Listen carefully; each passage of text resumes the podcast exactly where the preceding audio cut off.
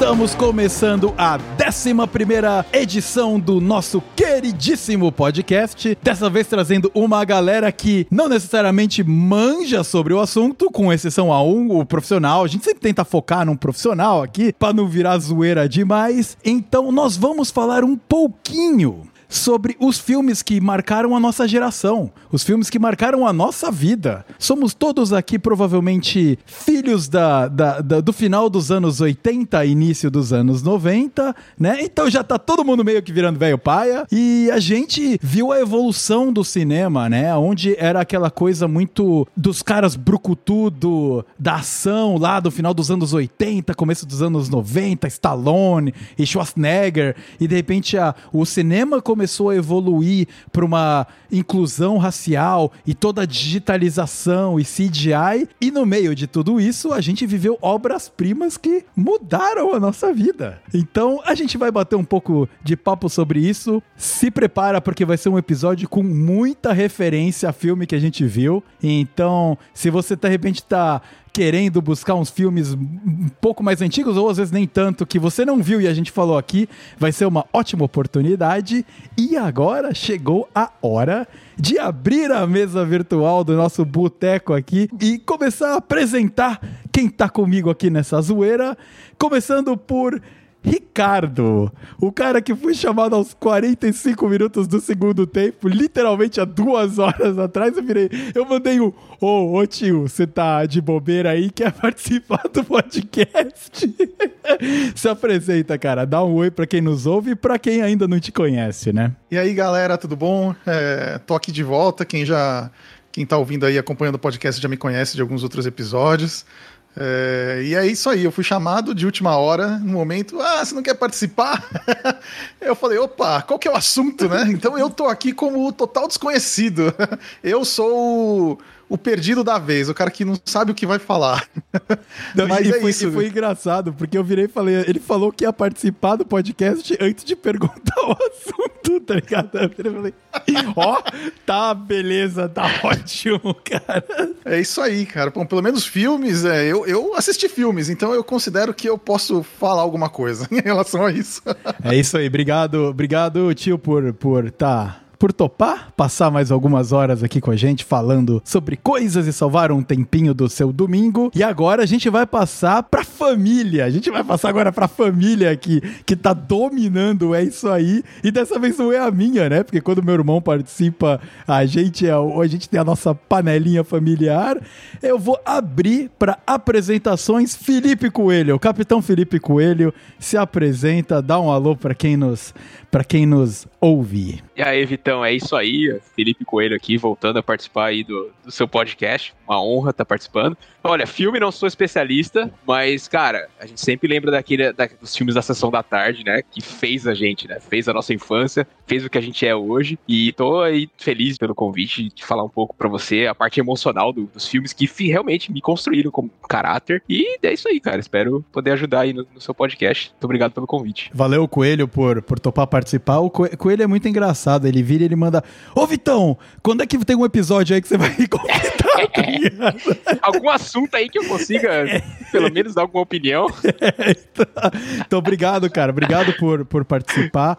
O seu fuso horário aí é um pouquinho melhor, né? Que você também tá na costa oeste aqui pra mim. Então ainda é dia, duas e meia da tarde, tá suave. Muito domingo pela frente. E a gente vai fechar as apresentações com o profissional. Sempre tem o especialista no assunto. Gustavo Rego, do canal Cineolho, que eu já fiz é, comentários aqui em episódios anteriores. Uh, dá um alô pra galera, se apresenta, quem você é e o que você faz. E bem-vindo a isso aí. Muito obrigado por topar participar. Valeu, gente. Eu que agradeço, Vitão, pelo convite. Pô, que responsa, hein, velho? Ou, ou especialista ou profissional. É, Espero que eu não é. decepcione ninguém. Como você falou, eu, Gustavo Rego, sou primo do Felipe, apesar de a gente não ter o mesmo sobrenome, para sorte do Felipe. Inclusive, ele não tem nenhum dos dois sobrenomes meus, porque o, meu nome completo é Gustavo Barroso do Rego. O Felipe não deu essa sorte, como eu. Né? Só eu, eu sou o único Barroso do Rego aqui nesta sala e acho que em boa parte do Brasil, se não no Brasil todo. E, e é isso aí, eu, eu sou sociólogo e eu tenho um canal no YouTube chamado Cineolho, em que eu falo sobre cinema às vezes sobre séries e sempre relacionando com questões sociais, questões políticas, históricas e etc. E espero ajudar aí. Também vi muita sessão da tarde, então espero ajudar. Eu acho que essa foi uma das melhores apresentações que a gente... Cara, esse, eu... é o, esse é o bom do meu sobrenome, entendeu? Eu, eu, eu, tenho assunto pra qualquer roda, então você já chega eu vou fazer Eu vou fazer um parênteses aqui, então, em relação. É, eu, eu trabalhei um tempo na Caixa Econômica, né? E aí a gente sempre, mano, de pessoas com os nomes mais variados possíveis.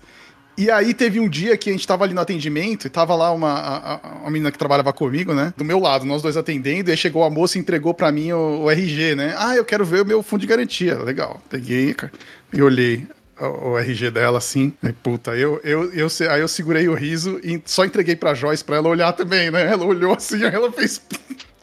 Era que botou, poxa, cara, o nome dela é Maria das Dores do Rego. Ai. Ai que sacanagem. Nossa. É muita sacanagem. Aí é foda. Não, isso é, isso é o mais bizarro eu sempre comento com meus pais, né? O que, que deu na cabeça de vocês de realmente manter essa formação? A minha mãe falou: Nossa, eu não percebi nada de errado. Ah, não, nada de errado mesmo. Super normal, Barroso do realmente nada de errado, né? É, cara. Mas eu acho que eram outros tempos, outras malícias, cara. O mundo foi ficando é, pior cara. em relação a isso, mano. Eu acho, viu, cara? É, pode ser. É. Pode ser. Muito bem, tentando controlar essa galera aqui, o Barroso do realmente destruiu toda. Desestruturou. desvirtuou toda a linha de raciocínio. É, nós vamos aqui fechar esse nosso bloquinho de introdução. Então, produção, sobe o som aqui. Antes, eu vou passar uns pequenos recadinhos aí para sobre o episódio anterior, que foi celebração de 10 episódios do É Isso Aí. Então, continue aí com a gente, que eu tenho certeza que você vai gostar muito. Tem muita coisa boa vindo pela frente, beleza? Então, vamos lá, produção. Toca o som. É nóis.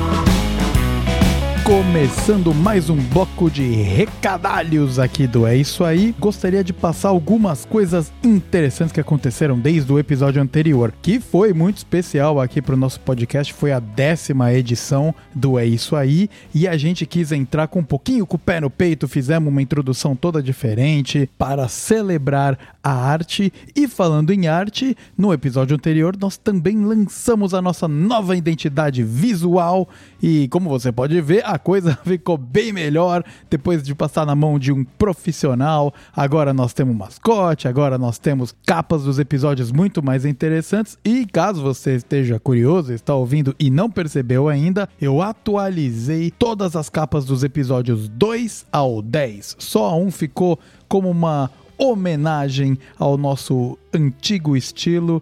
Então, se você está curioso, corre aí o feed que, que eu tenho certeza que você vai gostar do que tá lá te esperando, tá bom? E relacionado aos comentários do episódio anterior, é, gostaria de agradecer todo mundo que veio falar e dar um alô que gostou muito da abertura diferente para a gente celebrar aquele momento especial. Também bastante gente elogiando a participação dos convidados, cada um dentro da sua arte e da sua paixão. Foi muito foda realmente aquele papo, foi muito emocionante e mal vejo a hora de ter aquela galera participando num episódio futuro. É, agradeço a todo mundo que veio falar comigo, fico muito feliz com o feedback. Outro assunto que eu gostaria de trazer trazer para a mesa é mais um anúncio. Há algum tempo eu tenho trabalhado num projetinho paralelo aqui do É Isso Aí, que é uma edição feita ao vivo, onde eu estou sonorizando e tanto eu quanto os meus convidados nós estamos ouvindo a música, estamos participando de tudo que está acontecendo ao mesmo momento. Então, esse projeto vai acontecer. Já tem um piloto gravado, já tem outra gravação marcada com uma turma foda que a gente vai com certeza se divertir muito.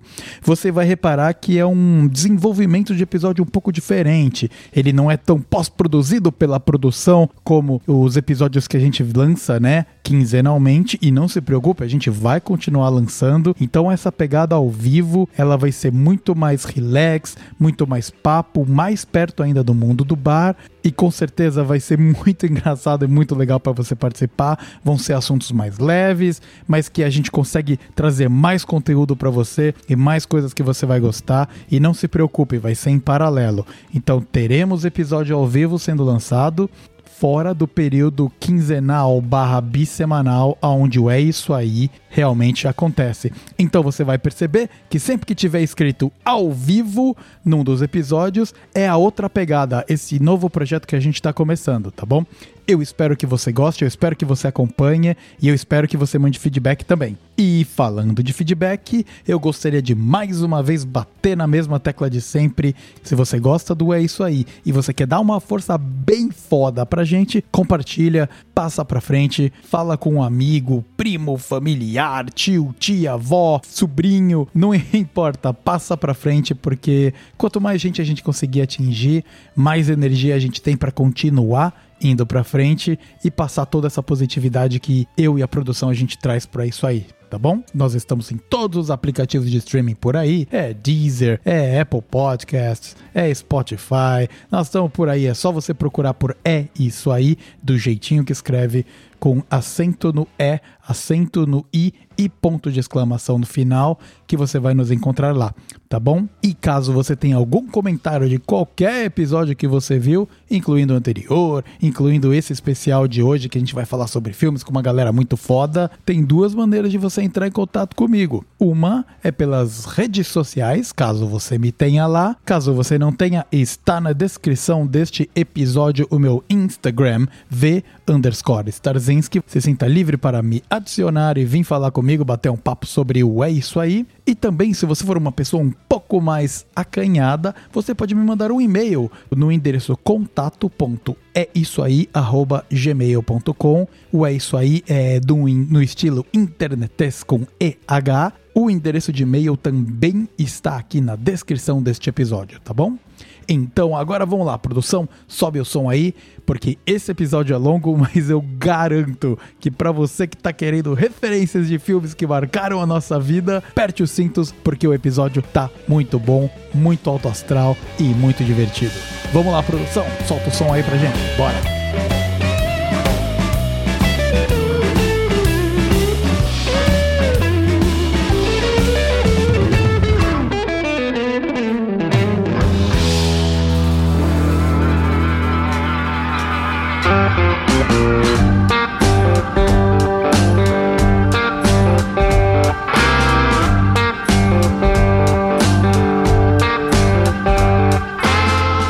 Muito bem, vamos começar o, o, nosso papo sobre filmes que marcaram a nossa vida. A minha lista, a gente não precisa seguir esse racional, tá bom? Aqui é a terra de ninguém. A gente pode linkar filmes e, e a gente pode falar à vontade, mas eu fiz uma lista baseada em filmes dos anos 90, filmes dos anos 2000 e depois da, da década de dos 2010, né?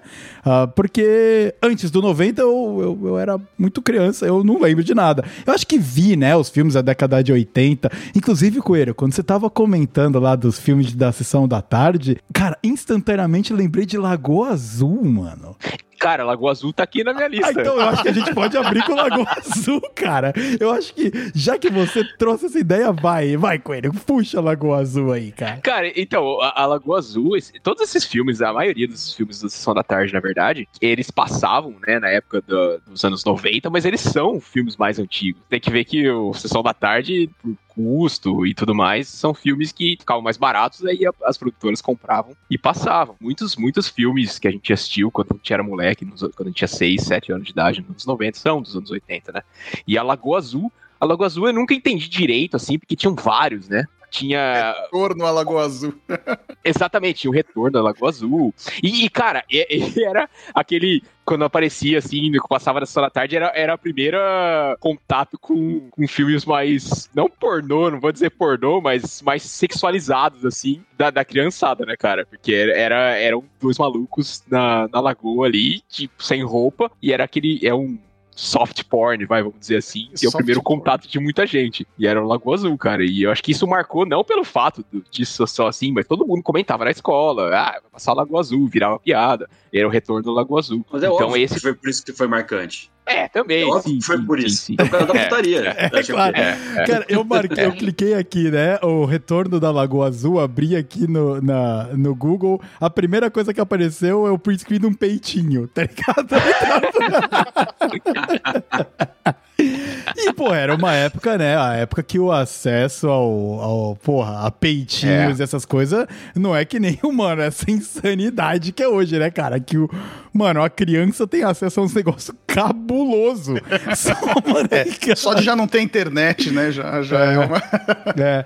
Eu, já é acho, é eu acho, uh, ô, ô, Gustavo, eu acho que Lagoa Azul não tem muito crítica social a ser feita aqui. É peitinho mesmo, né, cara? Acho que. Nossa. Não, eu, eu acho, puta, que, que trágico, né? Pensar que como hoje em dia, molecada assim, muito cedo já tem acesso a uma pornografia muito hardcore, assim, né? Tipo, o primeiro é. contato dos moleques não vai ser, porque, pô, né, Lagoa Azul realmente era uma coisa, se for pensar, meio inapropriado para crianças, assim, né? No mínimo. Era é a época dos anos 80, 90 aí que a televisão é aquela várzea, né? Que tinha banheira do Gugu, essas coisas. A televisão deu uma moralizada a partir dos anos mano, 2000, mano, né? Uma coisa menos, menos hardcore. A banheira do Gugu era muito insano. Então, né, cara, insano, é muito bizarro, né, cara? É um absurdo, é um absurdo. Sushi erótico no Faustão. Sushi erótico, velho. Coisas desse tipo. E o Lagoa Azul também, tipo, hoje em dia não existe mais. Tanto porque acho que seria impossível passar na sessão da tarde hoje em dia. É. Primeiro porque realmente a TV já não apela tanto assim pro erótico em horário nobre, nem em horário normal quanto também porque meio que perdeu a graça ao mesmo tempo, porque na internet tem uma pornografia muito mais hardcore que as crianças acessam do mesmo jeito, né? Então não sei verdade. se a situação melhorou ou piorou, na verdade. Então, é que na verdade, quando passa na sessão da tarde, os caras cortam tanto o filme que eu acho que nem, nem aparece ele sem, sem roupa. é tanto corte. Imagina, o filme na sessão da tarde hoje em dia tem uma hora e meia com comerciais. É Se você for ver, ele começa né, tipo cara? 3, acaba 4 e meia, com comerciais. Tem 40, 50 minutos de filme, é horrível, não, não, não tem. Né, não tem o filme em si. Mas eu pensando aqui, então, nessa época de banheira do Gugu, e, e, de sushi erótico, na verdade, é, o que as pessoas conversavam na segunda-feira era da sexta-feira à noite na Bandeirantes. É, mano, é o Cine Privé, né, cara? Aliás, aliás, um filme recorrente aqui no, no canal, né? É o Emanuele. Emanuele. era sexta ou era sábado? Acho que era sábado. Era sábado. Era sábado. Era... Depende. Tinha, tinha o Sexta Sexy e o Cine Privé, que eu acho que era no sábado.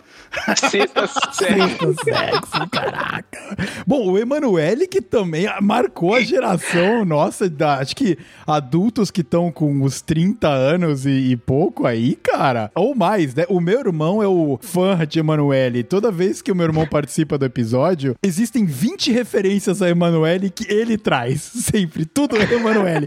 eu, cara, eu tava falando, ah, puta. Daí eu tava vendo esse filme de terror. É, não, não, eu tava vendo Emanuele. Tá? Sempre assim, cara. E, Bom, e, e olha só, feliz cara. De... Não, mas, não, mas você também, tio. Você é um dos caras. Não, é porque eu fico feliz de, do Paulinho não estar tá aqui hoje. Ele sempre é o, o, o cara que vem aqui trazer a, o desconhecimento, digamos assim, a falta de, de, de, de preparamento do, do assunto, de preparação do assunto. Tô eu aqui para trazer a essa tradição do canal já. o meu, meu, irmão tá na geladeira ainda, ele já logo ele sai, mas por enquanto ele tá na geladeira. Eu tava olhando aqui, olha só, a, o Lagoa Azul original é um filme da década de 80, de 1980, inclusive, cravado. E eu tô vendo aqui a, as fotinhos, é daquele carinha que o, o, menino era aquele loirinho. Agora o retorno à Lagoa Azul, cara, a atriz, a atriz que faz o retorno à Lagoa Azul é gatíssima, né, cara? Então eles realmente, ah, vamos refazer a mesma história pra mostrar peitinho mesmo e ganhar dinheiro, tá ligado? Porque. E, e, eu acho que é o filme que eu vi mais vezes foi esse do Retorno à Lagoa Azul. Agora que eu.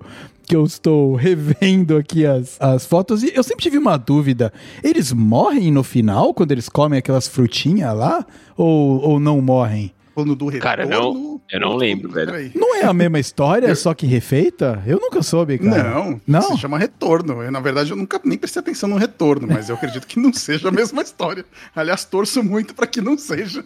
Eu não lembro nada de frutinho, só lembro do peitinho. Realmente a parte da história.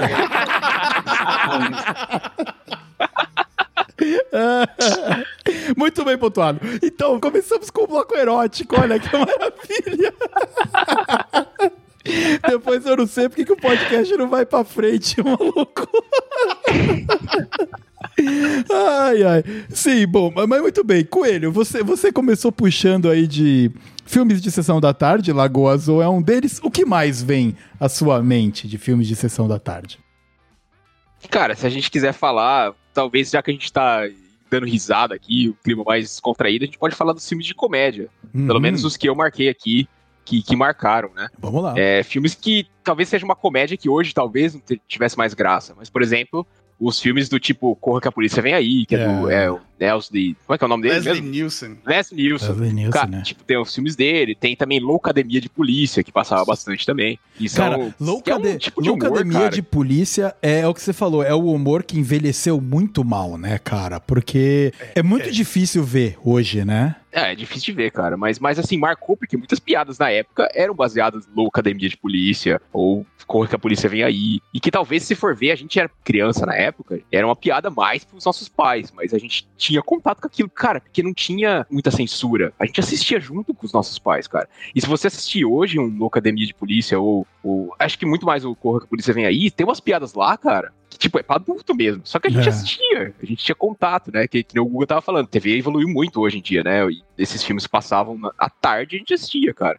É, cara, e, mas é engraçado, né? Como o gosto da comédia ele vai evoluindo e vai mudando um pouquinho, né? Quando você pega, por exemplo, até os desenhos animados, eles antes desenho animado era uma coisa formatada para criança, né? As princesas da Disney, mano, pô, todos esses desenhos, até Toy Story no comecinho ali, que eram as, as criancinhas que, mano, a gente, ai, meu bonequinho, será que o meu boneco quando eu não tô olhando ele ganha vida? Essas coisas, né? E com o tempo os desenhos eles foram evoluindo, né? E, e, a comédia ela foi evoluindo para uma parada que ela atinge o adulto quando ela é muito bem feita também, né? Então, tem a piada que a criança entende, mas tem a piada que o adulto entende. Ou a mesma piada, cada público vê de uma maneira diferente, cara. Isso é, é. muito incrível ver essa evolução. E quando a gente fala de loucademia de polícia, mano, era. Tinha aquele. tinha o cara lá que falava, fazia aqueles. O cara era um beatbox. É, o beatbox é. o cara era, provavelmente. Mano, esse cara é incrível, velho. Ele é incrível, é. Tinha lá é o, o, o, Taco Berry, lembra? Era o Taco. os caras eram muito figura, velho. É, é, era, era, um, era um tipo de piada meio caceta e planeta, se você for ver, assim. Que também, né, se for, você for falar de TV, é um negócio que a gente também teve muito contato, assim. Tem poucos gêneros que tem mais dificuldade de envelhecer do que a comédia comédia é um bagulho muito do contexto, assim. Porque o humor, ele, ele, ele é engraçado justamente na quebra, né? Na, na, quebra de expectativas. Então, isso muda muito rápido, de acordo com o contexto histórico. Não por acaso você tem tanto humorista que é reacionário. Porque acontece, o cara, ele perde a graça num dado momento, ele não conversa mais com a geração dele, e aí ele, ao invés dele entender que ele precisa mudar ou que passou a época dele, ele passa a achar que hoje em dia é tudo que tá errado, antigamente que era legal. Então, a famosa frase, hoje em dia o mundo mundo tá chato, né? É Antes era tudo melhor. É o mimimi. É, o mimimi, não sei o quê. Aí o cara vira ultra conservador, entendeu? Porque ele acha que o mundo é que tá chato, não é ele que ficou chato. Então, realmente, é muito difícil um, um filme de comédia envelhecer bem. E eu acho que, de maneira geral, o cinema de comédia também entrou em decadência, porque muito do que a gente vê de humor hoje em dia tá na internet, entendeu? São os memes tal, é, ou então sketches gravadas diretamente pro, pro YouTube, né? Que são curtas ou muito curtas, né? Como os curtas do Porta dos Fundos, por exemplo. E a indústria cinematográfica, ela tá muito dominada hoje em dia pelos blockbusters que são muito caros, né? Então eles, eles tomam todo o investimento de Hollywood, né? Os filmes de, de super-heróis, essas coisas, eles, eles assumem tudo.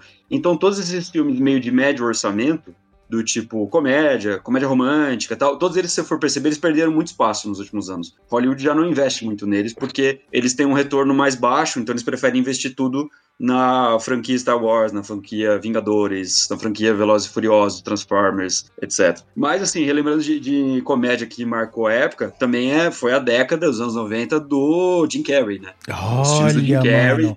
Olha, é, esse não tava na minha lista. Né? É, cara, o, era o Ace Ventura, né? É, o Ace Ventura, é isso aí. Maravilhoso. Quantos eram, cara? Eu nem lembro quantos Ace Ventura o, teve. O Mentiroso também, que nos Estados Unidos é liar, liar, liar. liar. É porque é de é, lawyer, né? A brincadeira com liar, lawyer, né? É, Isso. Até no começo do filme ele fala assim, oh, my father is a liar. É. Aí a professora, não, he's não, não, a, lawyer. e é óbvio que é a mesma coisa, né? Digamos que o advogado tem que mentir muito. E né? você é advogado, né? Então, né? é. Só que a gente tem que mentir por causa do cliente, né? Não é uma, é uma mentira que o cara pede para você fazer. Ah, então Ou a gente tudo sugere, bem. gentilmente. Ah, então, ah, então você tem problema nenhum. É, é. gentilmente sugiro a melhor maneira da pessoa se defender. Mas aí você vê, me contradizendo, né? Que eu falei que o humor envelhece mal, mas esse tipo de humor físico, assim, da, bem caricato e tal, ele pega do cinema mudo mesmo. Pegar do Chaplin, da vida. Ainda bem que você tá aqui, Gustavo, trazendo todos esses links interessantes pra gente, cara.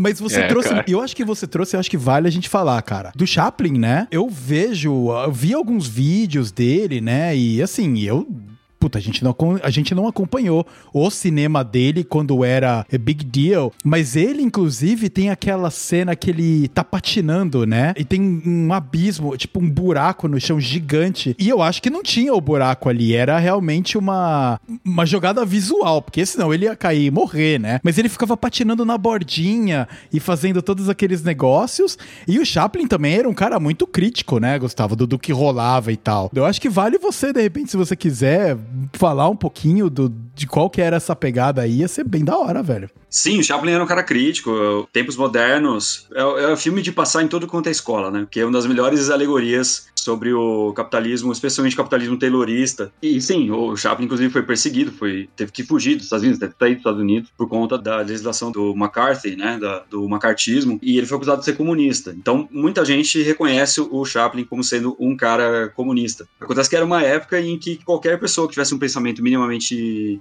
crítico era taxado de comunista. Mas o que é muito interessante é que o Chaplin também dirigiu, estrelou, né, como ele sempre fazia isso, o Grande Ditador, que é um filme que faz uma crítica ao Hitler, e aí você pode pensar, bom, Estados Unidos, contexto da Segunda Guerra, eles devem ter achado bom, né, que estava fazendo uma crítica ao Hitler. E não, não acharam. O governo americano não gostou, porque era uma época em que os Estados Unidos ainda não tinham entrado na guerra, e eles não queriam que é, fizesse uma crítica assim tão direta ao nazismo.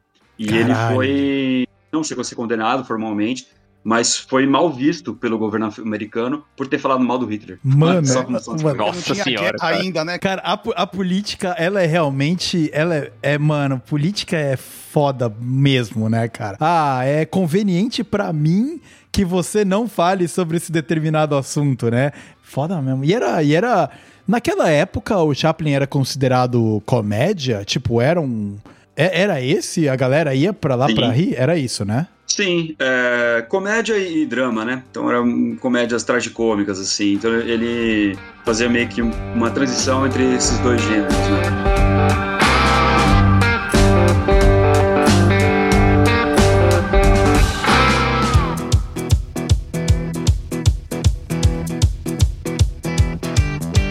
ele envelheceu relativamente bem, né, cara?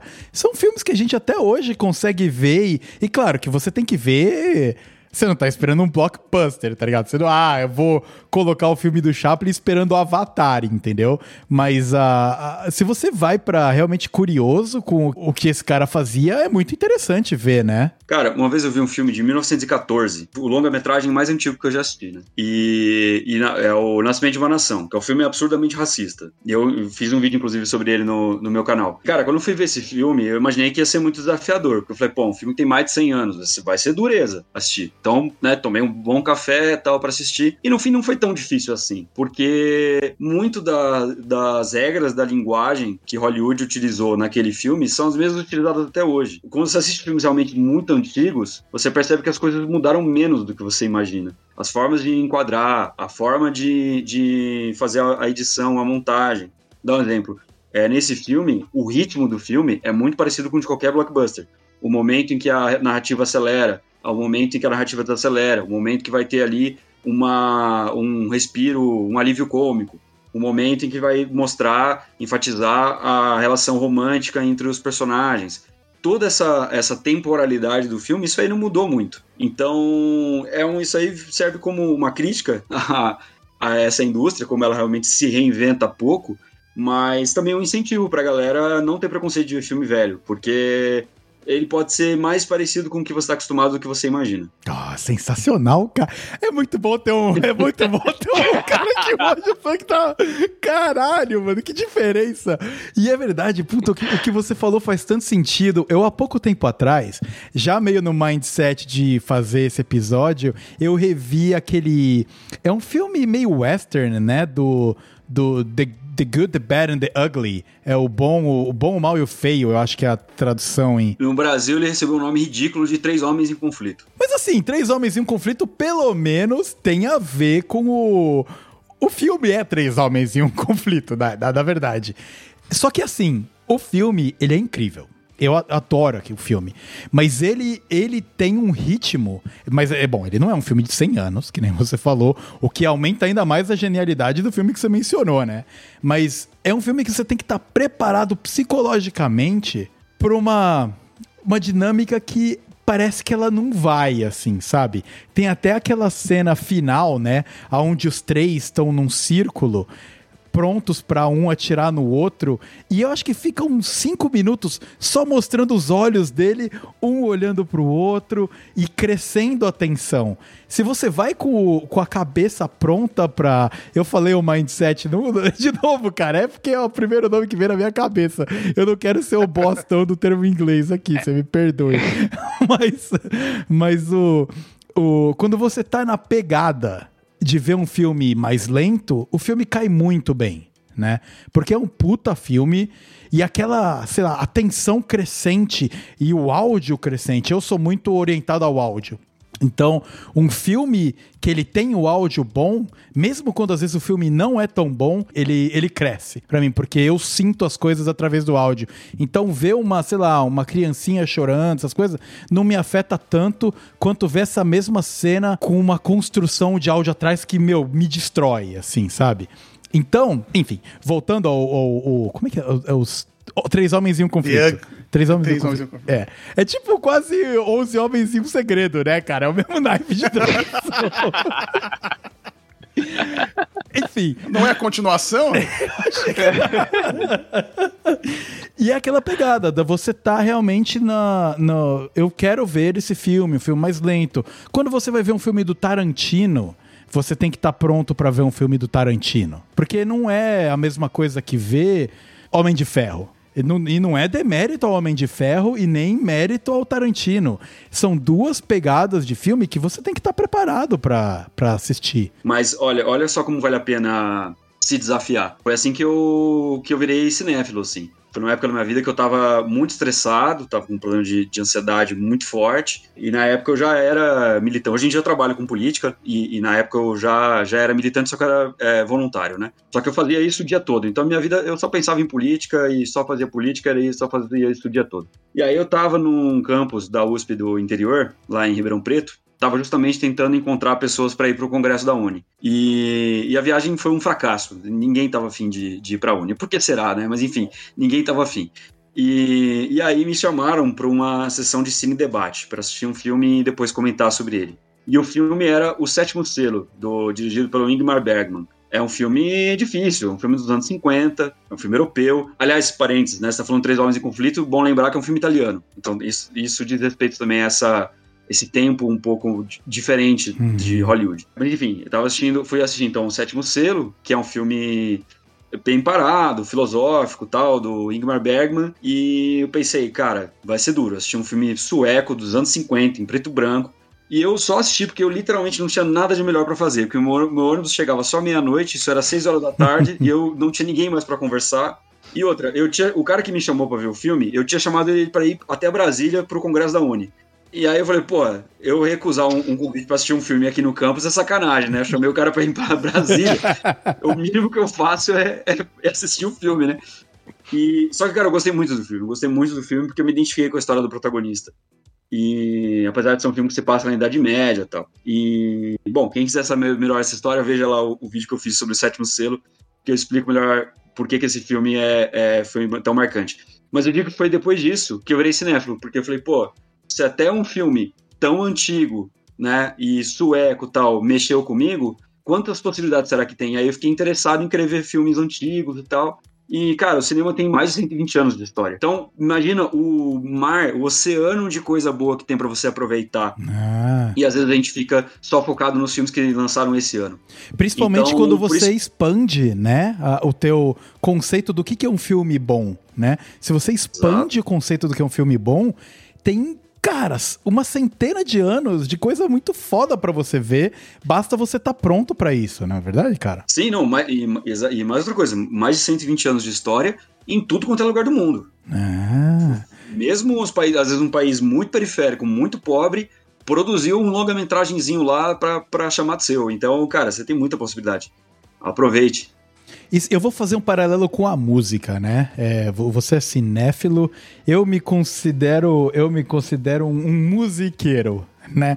Que não, não sou músico, mas eu, eu dedico muito tempo à, minha vida à música, né? A música é a minha maneira de me de entender e me expressar. E é muito incrível, porque quando eu comecei a gostar de música, é, eu tinha um, um range de coisas que me interessavam. Então eu era roqueiro. Ah, eu ouvia metal, eu ouvia rock and roll. Aí, dentro do bloco de rock and roll, eu comecei a me flexibilizar. Eu comecei a gostar de punk. Eu comecei a gostar de. Aí, aí o punk ele te leva pro ska. Aí você começa a ouvir ska. E você fala, puta, trompetes e metais, até que isso aí é legal. E aí isso abre o gigante horizonte do jazz e do blues.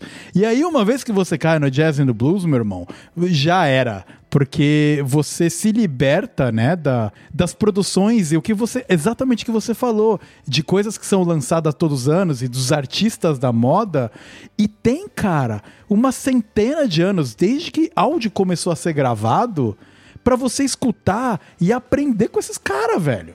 Então você ouve, por exemplo, Ray Charles. Ray Charles, cara, era um cara que criou o R&B e o cara nasceu lá na década de 30, 40, mano. E você, quando ouve a música dele, é um cara que influenciou B.B. King, que hoje já é um ícone, né? Da, do, do, blues. E o B.B. King influenciou um monte de gente que tá aqui hoje. É muito incrível, porque você vira a chavinha. É qualquer um que vai pôr B.B. King e vai curtir? Não é, tá ligado? Não é. Se você ouve, mano, sei lá, a Beyoncé, Tipo, é, pior que a Beyoncé é foda pra caralho, então foi, um mau exemplo. Mas eu acho que se você ouvir. Uh, mano, fala aí alguém, cara, alguém pop que bomba pra caceta. Anitta, vou falar Anitta, tá? Nenhuma crítica a Anitta. A, a Anitta tem milhares de méritos, tá ligado? Agora, se a sua musa é a Anitta, você tá muito longe de ouvir um BB King e falar, mano, esse cara é foda. Sabe, você não vai entender. E não tem problema. Só que você ainda, eu acho que é um pouco essa mesma dinâmica que você fez do filme. Ah, você ainda não passou as escadinhas. Tá aqui daqui a 10 anos, você vai escutar BB King e vai falar: Ah, pode crer. Agora eu entendi do que você tá falando. E é muito incrível como as artes elas vão, né? É a mesma lógica de você estudar. Eu com o cinema, eu acho que eu ainda preciso evoluir muito, cara, porque eu sofro vendo alguns, alguns filmes assim. Mas a gente evolui. um dia eu chego lá. Não sei se no Cidadão Kane, mas eu chego lá, cara. Você acostuma, você acostuma. Acostuma com outras formas, com outras linguagens, isso aí que você falou mesmo. E, e é muito, muito bem pontuado também o fato de cinemas de origens diferentes, que não americana, que não é o formato hollywoodiano que tá estabelecidaço aí, né? Isso eu acho muito massa. Eu falo assim, que as duas grandes paixões da minha vida são cinema e viagens. Acontece que, infelizmente, eu nasci pobre, então eu não posso fazer tanta viagem quanto eu gostaria. Já cinema é mais acessível, então eu resolvi virar cinéfilo do que um grande viajante. Mas, às vezes, dá para conciliar um pouco as duas coisas, é. porque se você vê filmes de tudo quanto é lugar do mundo, você um pouco conhece a cultura, a, o idioma, a estética de vários lugares do mundo. Então, por exemplo, eu fiz um vídeo no meu canal falando sobre sete indicando sete filmes africanos. Então eu me joguei para assistir filmes africanos. E, cara, foi muito massa. Conheci uma cultura muito diferente, que a gente não conhece nada. A gente. A África, a gente só ouve falar por causa de guerra e, e doença, e são sempre é, a visão dos americanos ou dos europeus sobre a África. Então a gente nunca vê é, os africanos falando, porque tudo bem falar dos problemas, mas assim, seria interessante ver eles próprios falando dos problemas deles, né? Ah. Isso a gente nunca vê. E aí eu resolvi ver e, cara, é, conheci muito, assim, da, da cultura deles e tal. É, a ponto de, teve um dia que eu sonhei que eu tava na África, cara. Eu sonhei que eu tava em Senegal. Caraca! Porque eu tava vendo tanto filme africano que eu sonhei com isso. Nossa, que incrível, que expansão que dá na cabeça, né? Muito da hora.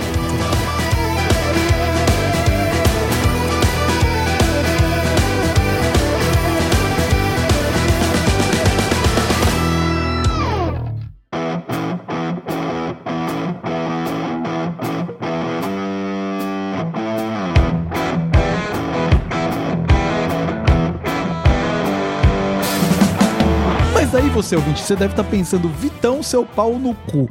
Você falou que você ia falar sobre filmes que marcaram a tua geração. Você tá falando de filme africano, maluco. Ficou. Então vamos, vamos, vamos, vamos falar sobre filmes vamos que vamos voltar. A gente é, já passou. esse Ventura, aí tem esse Ventura na África. Esse Ventura, esse Ventura na África. Ah, isso. Foi ali. Foi quando o Gustavo esse trouxe... Ventura na África tem uma das cenas mais memoráveis da história do cinema, que é ele nascendo do rinoceronte, né? Nossa senhora, cara. Sensacional.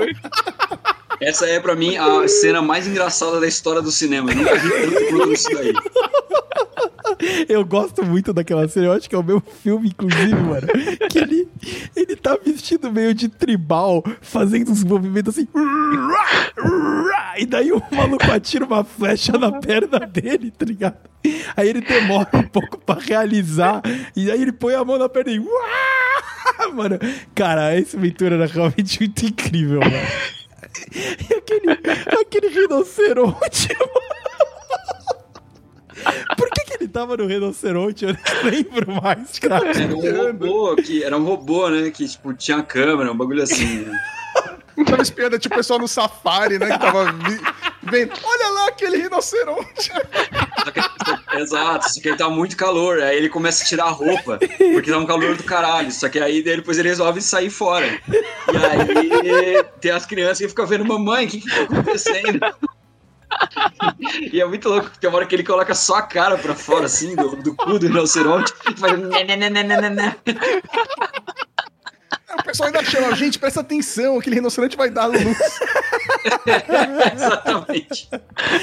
Mas, bom, a gente tá indo agora. É, esse, esse envelheceu bem. A gente tá falando de comédia que tem dificuldade de envelhecer. Realmente, esse Ventura foi foda, né, cara? Nossa, mano. E o. Ai, os, a década de 90. É década de 90 esse Ventura, com certeza, né, cara? Sim. Ah, década de 90.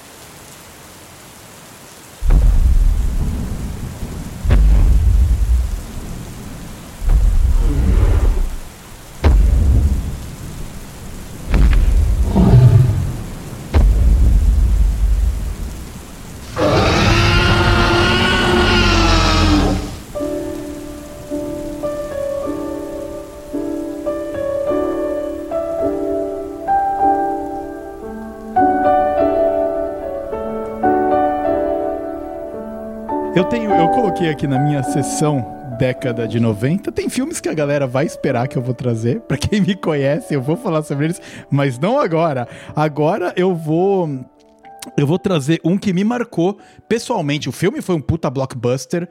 E eu acho que até hoje é um filme incrível. Envelheceu bem pra caceta. Mas quando eu vi, eu era, eu era novo, eu fiquei com medo de tão bem feito que era, que foi Jurassic Park. E, man, mano, é, é uma obra-prima, né? O, o, os robôs, né? Naquela época, o, o CGI, ele tava muito começandinho ainda, né? Era muito bonecão, era muito... Então, por exemplo, aquela cena que o Tiranossauro Rex ele tá correndo atrás do carrinho, se você vê hoje em dia, você vê que é muito esquisito. Quer dizer, ainda é muito bom pra época, mas é esquisito. Agora, os closes que eles dão nos dinossauros, que era um robô, era um animatrônico que eles construíram do robô, aquilo lá, mano, eu olhava aquela parada e falei, esse bicho existe. Esse bicho existe e é um filme de ação, né? E claro que também é baseado num livro foda. Eu li o livro também, o livro é muito ba... Puta, o livro é muito gostoso de ler. Mas para mim foi a primeira vez que eu como moleque eu virei e falei, cara, isso aqui é real. Porque isso que eles estão fazendo aqui é muito bem feito. E, puta, é, eu não sei se para vocês Jurassic Park marcou tanto assim, a, mas para mim foi muito foda, muito, muito foda. A Jurassic Park foi incrível, né? Realmente foi você trazer a vida, porque todos os filmes de dinossauros antes, eles eram feitos de stop motion, né? Ah, eram os bonequinhos de massinha feito, inclusive alguns excelentes. A gente fala ah, filme de massinha, o pessoal pensa no Pingo, né, na TV Cultura, e não era isso, né, cara? Tinha, tinha uns filmes realmente excelentes, o cara fazia de uma forma que você via que não era normal, você via que era em escala, mas a qualidade da, da filmagem do stop motion era incrível. E realmente, a, é, Jurassic Park foi o que inaugurou essa, é, essa era aí do, do CGI, né?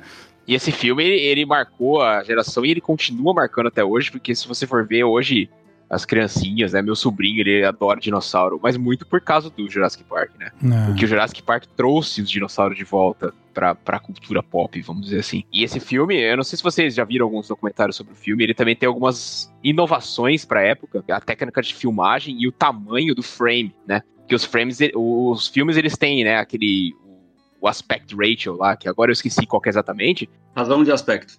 A razão de, as, de aspecto de aspecto. Muito obrigado, Gustavo. Muito obrigado. Exatamente. É. Só que o, o, Jurassic Park, ele foi filmado, né? Ele, ele não... O tamanho, né, do, do filme lá de 35mm, ele, ele era um pouco maior. Porque o Spielberg, ele queria enquadrar no, no, frame a, os humanos, né, e, e, o dinossauro como um todo. Então você vai ver que o Jurassic Park ele é um pouco mais quadrado do que retangular, uhum. como os filmes normais. Porque ele que queria que as pessoas tivessem essa sensação de como os dinossauros eram, eram altos, né? E ele foi lá e mudou, né? Tipo, tinha todo o padrão da época de filmar numa certa razão. E ele foi lá e mudou, não. A gente vai fazer um pouco mais quadrado pra gente poder conseguir ver, né? no mesmo frame, ter o, os humanos e o Brachiosauro lá até o fim. Pra mostrar o quão alto ele era. É, o, o, filme, o filme marcou a minha vida e eu não fazia ideia de que isso tinha acontecido. Sim, cara. Mas isso que é massa de estudar cinema, cara. É perceber como esses detalhes que a gente não percebe, eles fazem muita diferença na forma como a gente observa. E aí, um parênteses sobre essa questão do razão de aspecto. No começo, o cinema é, era quadrado, né? Os filmes é, muito antigos, eles são todos no formato quadrado. E você sabe por que, que eles começaram a usar mais o formato horizontal da tela a partir dos anos 50? Por causa da televisão que era uma forma de concorrer com a TV.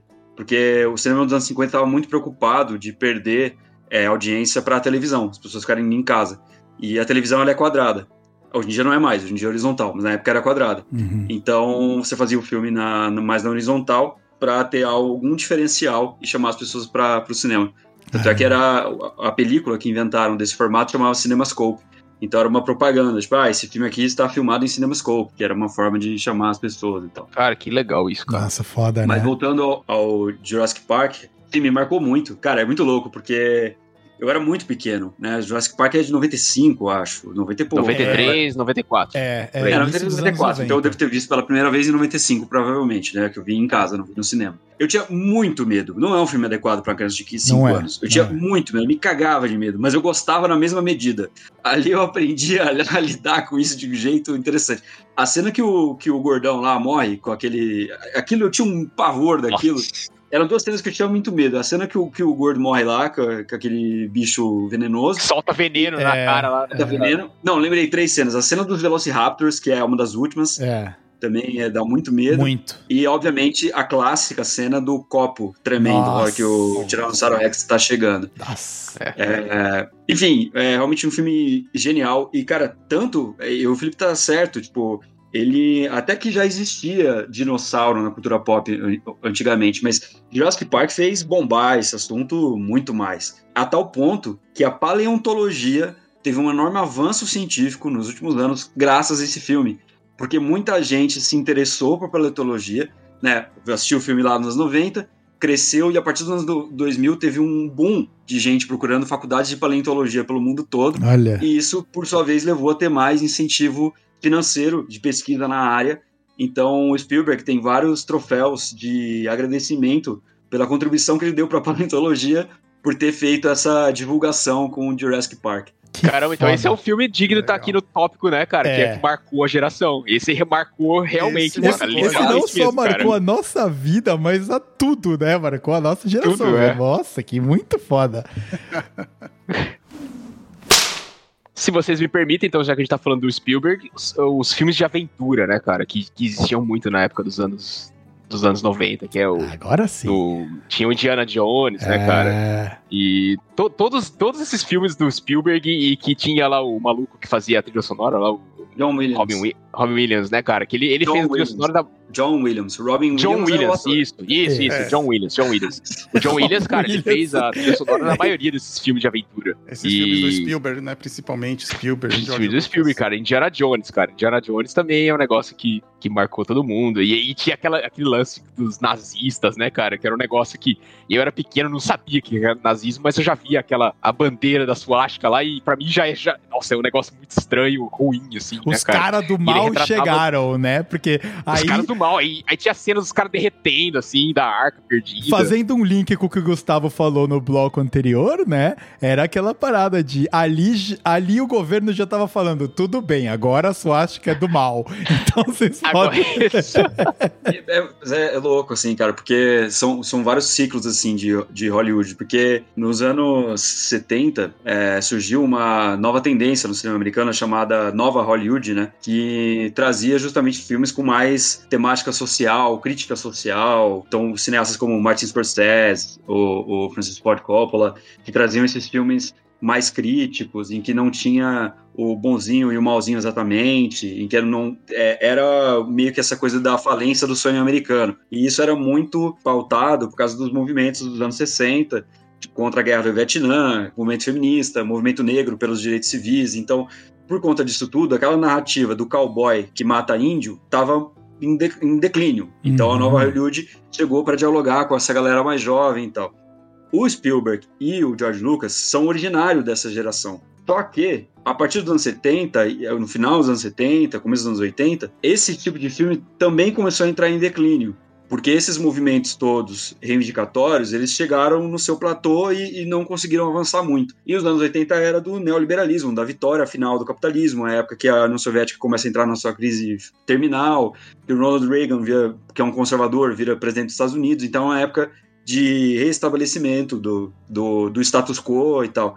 E aí, a partir dos anos 80, é, Hollywood dá um novo cavalo de pau e passa a ser a época mais escapista da história do cinema, mais do que era antes até. Então, se for ver todos esses filmes que a gente tá falando que marcaram aí os anos 80 e 90, são todos filmes assim bem escapistas, tal, é difícil se tirar alguma, bom, sempre você sempre tem relação com a sociedade que tá, então sempre um sintoma da sua época, mas não, não são filmes que no seu enredo se preocupam em fazer uma crítica do tipo Poderoso Chefão.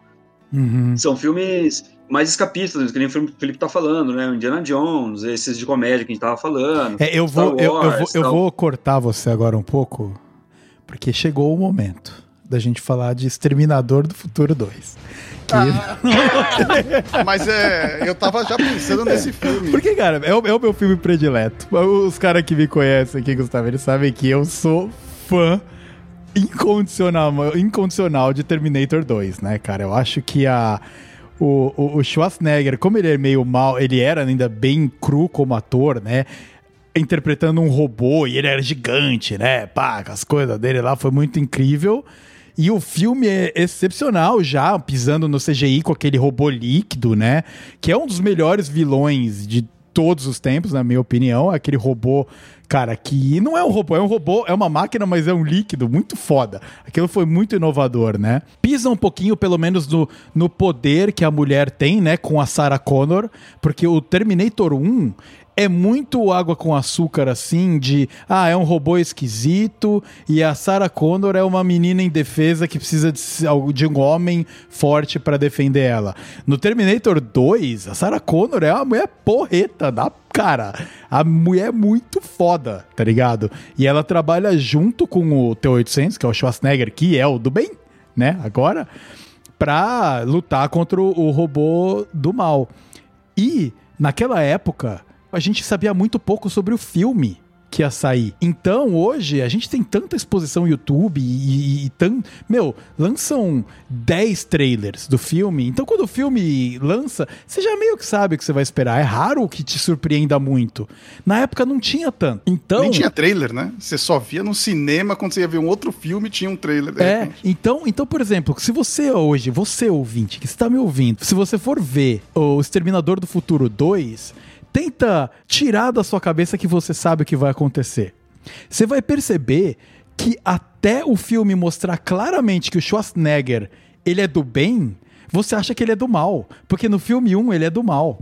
E o filme, ele te engana dizendo que o Schwarzenegger é do mal. Então, você, até o momento que o Schwarzenegger vai naquele corredor e ele aponta pro, pro John Connor. E o John Connor fica com medo e ele atira aquela 12. Só que ele não atira no John Connor. Ele atira no robô líquido que tá atrás do John Connor. E aí naquela hora você vira e fala: Puta que eu pariu, ele não é do mal, ele é do bem. E, daí, e aí começa. E é engraçado que uma dessas mudanças, né, de, dessas partes mais. É, dessa nova geração do cinema que veio aí, né, pra escapista, digamos, né? Fugir da realidade. A gente trouxe de volta a dicotomia bem e mal, né? Porque é isso que até o Vitão tava falando agora na descrição do filme. Não, porque aquele ali é mal, esse aqui é bom. E houve essa. a volta dessa dicotomia bem e mal, que a gente sabe que não existe, né? Então é realmente para ser bem longe, da, mais longe da realidade possível a luta entre o bem e o mal junta todo mundo. Todo mundo é contra o mal, né, cara? Né? Uhum. Que, ninguém é a favor do, do mal. Mas o que, que é o mal, né? E, e, e, falta, né? Falta esse questionamento. São os russos, lógico, né? É, é não, os russos. Mas é, que, mas é exatamente aí os russos perdendo a força, né? Os russos caindo, quer dizer, acabou o mal. E agora? Quem é o mal? É os Estados Unidos. Olha aí, que irônico.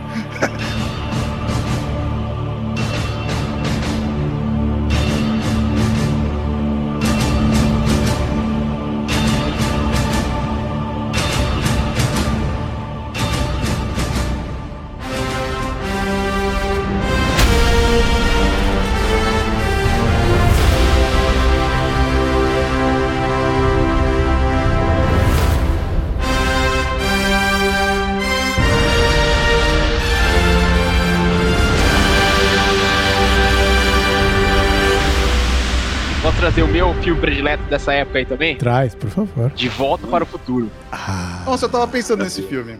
Cara, para mim, esse aí eu tenho um carinho especial com esse filme. Se, for, se você for assistir, né, você vê que ele não tem nada demais, assim. Ele é bem repetitivo, na verdade, desde o 1 até o 3. É as mesmas, mesmas piadas, é o bife que aparece em vários momentos. Mas, cara, ele, ele, é muito legal, né, cara? O Doutor, o Mark Fly, o DeLorean, tipo, são coisas que realmente me marcaram, assim, e, e eu considero ainda um dos filmes meus filmes prediletos é o De Volta para o Futuro, com certeza. Não necessariamente o 1, o 2 ou o 3, acho que a trilogia como um é. todo. É. Eu gosto muito. Assim. Pô, Gustavo, e se eu falar groselha aqui, discorde de mim, mas eu tenho a impressão de que o, o De Volta no Futuro, ele foi muito legal porque ele, pelo menos ele conseguiu trazer um pouquinho do mundo sci-fi, assim, saca? Pro blockbuster mesmo, pra, pro filme que tava todo mundo vendo, Viagem no Tempo, aquele, aquele skatezinho voador, né? E, e todas as coisas. Então, ele traz um pouquinho dessa ciência e tecnologia e pá, que durante muito tempo ficou inacessível pra galera. Ah, você vai falar de um, de um filme sci-fi mais antigo, 2001 e uma Odisseia no Espaço, tá ligado? Ah, beleza, é um puta filme animal, mas eu não acho que é um filme tão acessível de digerir que nem De Volta pro Futuro é, cara, que é mó legal, assim, saca? Aqui, na verdade, a ficção científica, ela surgiu como um gênero considerado inferior um gênero assim, ah, é, subliteratura. O 2001 Odisseia no Espaço que você está citando é um dos pontos de virada muito importantes, porque é um filme muito cult, assim, que foi reconhecido seus méritos desde a época que foi feito e é de ficção científica, para bagunçar um pouco essa noção de que ficção científica é uma, um gênero inferior. Acontece que com o seu desenvolvimento, a ficção científica tanto ganhou um braço mais cult, que são 2001 Odisseia no Espaço, Blade Runner, digamos assim, ah. é, quanto também é, ganhou uma, uma faceta também mais pessimista em alguns momentos, né? Então, muitas vezes ficção científica é, é, é associada com distopias, né? Por exemplo, Exterminador do Futuro, é, é Matrix, né? Agora, o De Volta para o Futuro não, é um filme até que otimista, né? Até que tem um, um, um futuro possível que é distópico, que é aquele em que o Bife vira o, o ditador lá e tal. Pode crer. Porque ele, porque ele tem a revistinha, é sensacional. Ele tem a revistinha de apostas e ele vira o, o ditador do mundo. Muito legal, porque ele faz é o que todo mundo gostaria de fazer, né? Todo é, mundo queria voltar no tempo com um almanac desse é. no bolso. É o almanac em 2000, um negócio assim. Mas, mas no futuro normal, que é o primeiro que ele vai, que tem o skate voador, é um futuro positivo, né? Um futuro otimista, feliz e tal.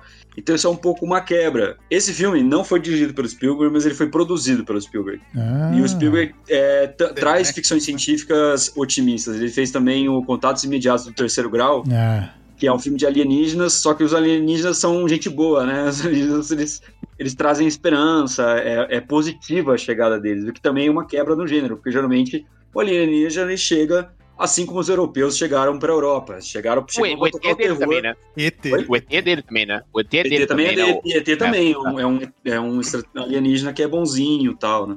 Ou, ou seja, Spielberg. Eu não sei se respondi a tua pergunta. Eu falei um monte de coisa que eu achei que era interessante, não sei se. Não, é, é foda, cara.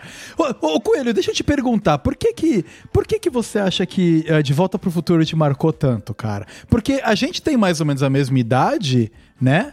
E, e, e para mim é engraçado, porque ele não. Eu acho legal, eu gostei, mas não fui Puta caralho, que, que foda. Por que que te pegou tanto? Para mim, eu, eu acho que o conceito de você voltar no tempo e alterar a história é um negócio que hoje a gente que, que vê, assiste filmes sobre viagem no tempo é meio normal, mas na época não tinha. É. Né? Foi, talvez. É que nem o Jurassic Park trouxe os dinossauros é. de volta pra cultura própria. Esse negócio, esse negócio de voltar no tempo, de você ver a foto do seu pai desaparecer, ou você desaparecendo ah, seu pai, pode com sua mãe, né, é. cara? Eu acho que o DeLorean também, né? Outro DeLorean, de é. ter o carro. E a música, o skate voador, né? Tudo isso, cara, eu acho que meio que marcou, assim. E, obviamente, a, a minha idade e, e, o contexto que eu tava inserido. Quando eu era pequeno, esses eram os filmes que estavam nas locadoras, que o pessoal é. ia alugar. E era, foi um dos primeiros filmes que eu lembro de retratar o futuro. O, o eu lembro que o, o de Volta para o Futuro 2 marcou bastante. Ó, oh, esse aqui é, eles estão no futuro. É. é. carro voador. Apesar de ser retratado em outros filmes também, é, é foi a primeira vez que a gente, fala, a gente esperava que os anos 2000, sabe aquela história de os anos 2000 é o futuro. É. A gente tinha essa ideia, né? Que, que, ia ter carro voador e holograma e tudo mais, e quando chegou nos anos 2000, né? Bom, os anos 2000, tanto tem o Bolsonaro, cara. É incrível. É.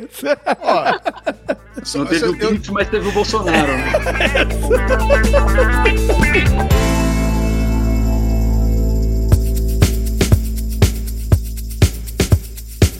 Os anos 80 e 90 também foi a era dos filmes de Brucutu, né? Dos caras bombadão e tal. E eu era muito fã desse tipo de, de filme. Eu era muito fã. Amava, amava. E, e de novo, né? Como a gente assistia coisas que não eram apropriadas para nossa idade.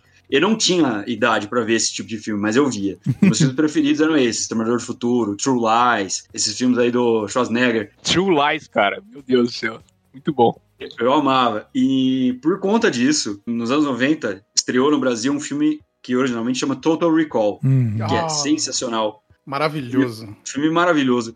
E eu lembro que eu gostava muito desse filme também quando eu era criança. Esse é um filme, assim, nada indicado. É um filme do Paul Verhoeven. É, é. Mesmo, mesmo diretor do Robocop, que era outro filme a que mulher, eu era criança a mulher dos três peitos. A mulher dos, a mulher três, dos três peitos.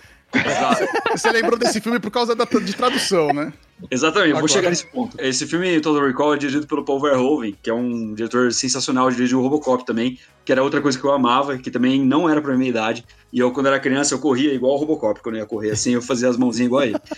É, e, enfim, Total Recall, que é um filme genial, e eu lembro que eu via, eu via, e eu nunca lembrava como era o nome desse filme, porque eu assisti quando eu era muito criança, mas eu lembro da memória e eu não sabia mais se eu de fato tinha visto aquele filme, se eu tinha sonhado com aquilo, porque eram umas imagens muito loucas. E aí, adulto, um dia eu descobri e vi, eu falei, nossa, esse filme não era sonho, realmente esse filme existe. Só que como o filme saiu, era um filme de ficção científica, saiu na mesma nos anos 90, mesma época ali que Exterminador do Futuro tava bombando, eles traduziram Total Recall para Vingador do Futuro.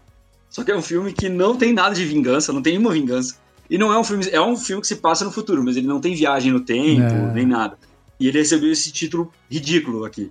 O Gustavo, ele, ele lançou lá no Cineolho, a, acho que o último episódio, desde que a gente está fazendo essa gravação, né? O, eu vou deixar linkado aqui na, na descrição do episódio também. O, o nome do o título do vídeo é Oito Filmes para Entender o Neoliberalismo. Né e ele, inclusive, ele fala sobre o Total Recall. É, e eu até fui lá e comentei: caraca, meu, tem a tradução e o nome e tal e tudo mais. E, e, é, muito, é muito incrível, né? Porque os Brucutus eles dominavam o, o, o universo ali. E, e, eu gosto, cara. Eu, eu acho legal o, o, os filmes dos Brucutus, eu gosto. Era total inadequado, né, pra nossa idade. A violência do Rocky, cara. Do, do, do Rocky não, do Rambo. O John Rambo, cara. É, o Rambo, cara. Isso marcou. Eu tinha o pôster, eu tinha o pôster do Rambo, cara, na minha, mas, na minha, no meu mas quarto. Mas o filme 1 do Rambo, que quase ninguém viu primeiro, todo mundo viu primeiro Rambo 2, A Missão, porque em português tem que dar uma explicação pro nome, né? É não pode missão, ser só Rambo. Porque é Rambo 2 não, não, não, é o suficiente, tem que ter é, alguma tem, coisa. Em português tem que ter uma explicação do porquê do título, quando é um nome de alguém, né? Não tipo pode ser só Top o nome Gun, da pessoa. Top Gun Ases Ases muito loucos. Ases não, Top Gun Ases Desculpa, eu pensei Top é. Gang. É. Ah, não, não, não, Top Gun é a versão comédia. E, aliás, é uma tradução muito boa, é muito porque boa. em inglês é Hot Shots, né? É, é. Em português é Top Gang, só que aí o 2 zoou a tradução brasileira, né? Porque o 2 é baseada no Rambo. É. aí zoou a tradução. O Rambo, Rambo é um filme muito, muito legal, cara, porque ele tá criticando, né, a volta dos, dos fuzileiros que estão voltando para os Estados Unidos e estão sendo rejeitados pela sociedade, porque são pessoas traumatizadas com, com síndromes, né, de estresse pós-traumático, e, e, e, eles são tratados como marginais nos Estados Unidos, depois de irem ter lá lutado aquela guerra nada a ver no Vietnã, perdido a guerra, que muitos americanos acham que eles ganharam, tá?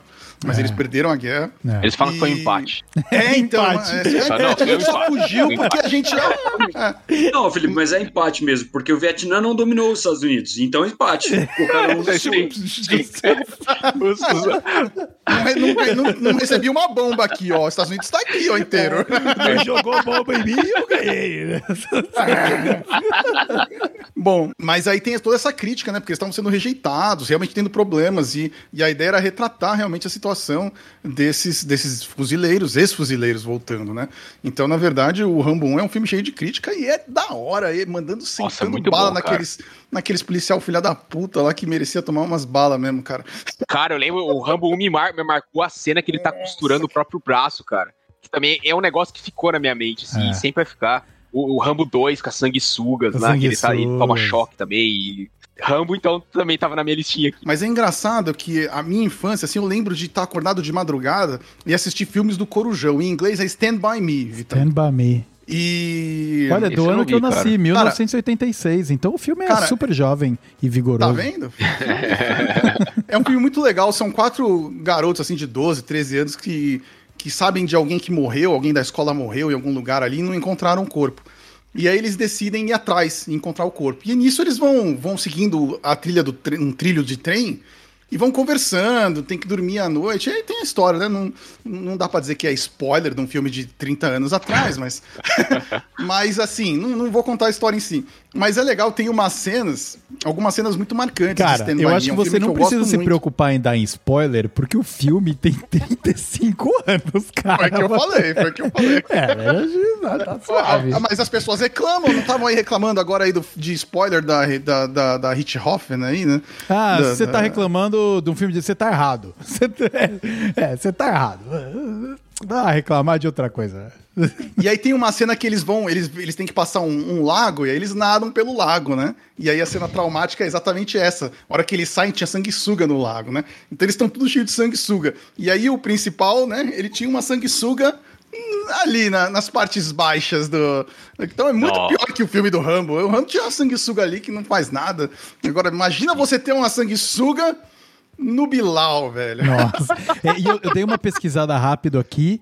É, Stand By Me, Conta Comigo, é um drama de 1986 e tá no IMDB com a nota de 8.1, cara. É pouco filme que tem nota 8.1 no IMDB. Então, entrou na minha lista de filmes para ver aqui, cara, porque Vale a pena. E muitos filmes de ficção científica loucos que passavam. Tipo Invasores de Corpos, que já foi falado aqui em algum outro episódio. E eu assisti Invasores de Corpos de madrugada, que era um filme Esse aterrorizante, que você não podia dormir que você dormia e pum, se acordava dominado por que quer que fosse que estivesse dominando tudo. Então, e você de madrugada, 3 horas da manhã, como é que você vai dormir depois disso? E lembra que você tem 10 anos de idade, é. 11. como que você vai dormir depois de ver um filme é, desse? É muito importante, dormir, é muito importante a gente trazer aqui que o É Isso Aí é um podcast muito bem estruturado, né? Então, as referências dos episódios anteriores, dos invasores de corpos que já foram feitos, foram pensadas e arquitetadas para claro. trazer de novo aqui, cara. Nada o é o vai se ligando. Não, exato. A gente nada aqui que acontece é o um acidente. Nada é por acaso. Não, nada. E aí eu queria só finalizar essa, essa pontinha aqui em relação àquilo que quando você perguntou pro Coelho, Coelho, por que, que esse filme de Volta pro Futuro te marcou tanto? E aí eu, eu vou dar um parecer assim de por que ficção científica me marca muito. Eu sou um fã louco de ficção científica. Eu assisto todas as ficções científicas que tiver. É você é nerd, cara. Deve ser. Só pode cara, ser isso. É, não, é, mas não é essa a razão.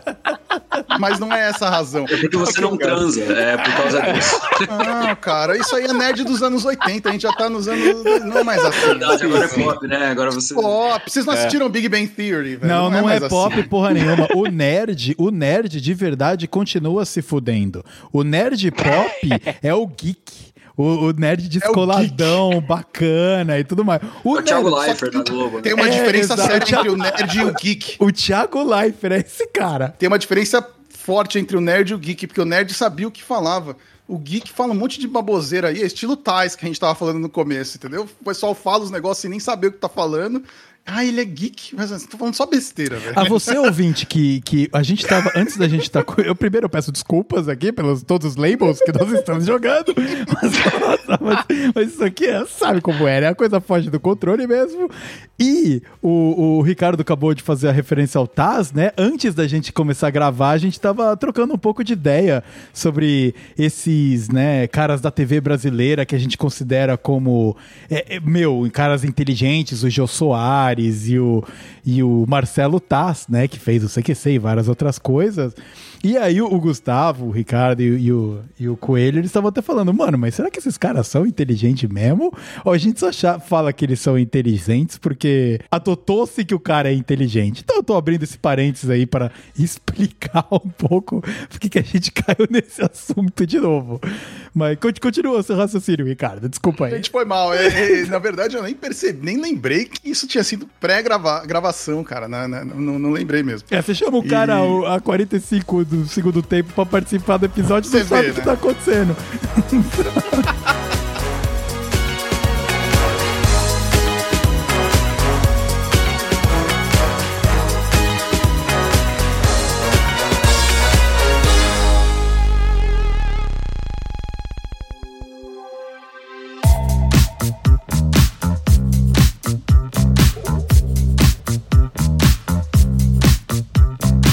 mas então, é, voltando àquilo que eu tava falando do porquê que eu acho que a ficção científica é legal. para mim, né? Ficção científica em geral marca para mim. Eu tenho uma série de filmes de ficção científicas que marcaram a minha vida desde cedo, tá? Conta comigo não é ficção científica, tá, gente? Pode assistir, você que não gosta de ver tá? Pode assistir. Mas eu acho que a ficção científica, ela traz a gente falou de escapismo e tudo mais, e é óbvio que a ficção científica é um escapismo, né, também. Não, não dá para dizer que não é, principalmente no cinema. Mas a ficção científica te traz questionamentos e te traz sentimentos que você não sentiria normalmente. Na sua vida normal, você está vivendo, você nunca vai pensar o que aconteceria se você voltasse no tempo e matasse o, alguém da sua família. E aí a ficção científica faz esse questionamento e te traz um sentimento que você fala: nossa, imagina se vem alguém e mata minha mãe, como é que seria? E você começa, você vai questionar, você vai ter um sentimento de não existência, por exemplo. Nossa, eu ia morrer, igual naquela fotografia mesmo de Volta para o Futuro, as pessoas vão sumindo. Elas nem existiram, né, cara? É que elas estão, elas não estão morrendo, elas nem existiram. Uhum. E aí isso traz um sentimento que não existe, que você não sente no dia a dia, né? Não é um sentimento.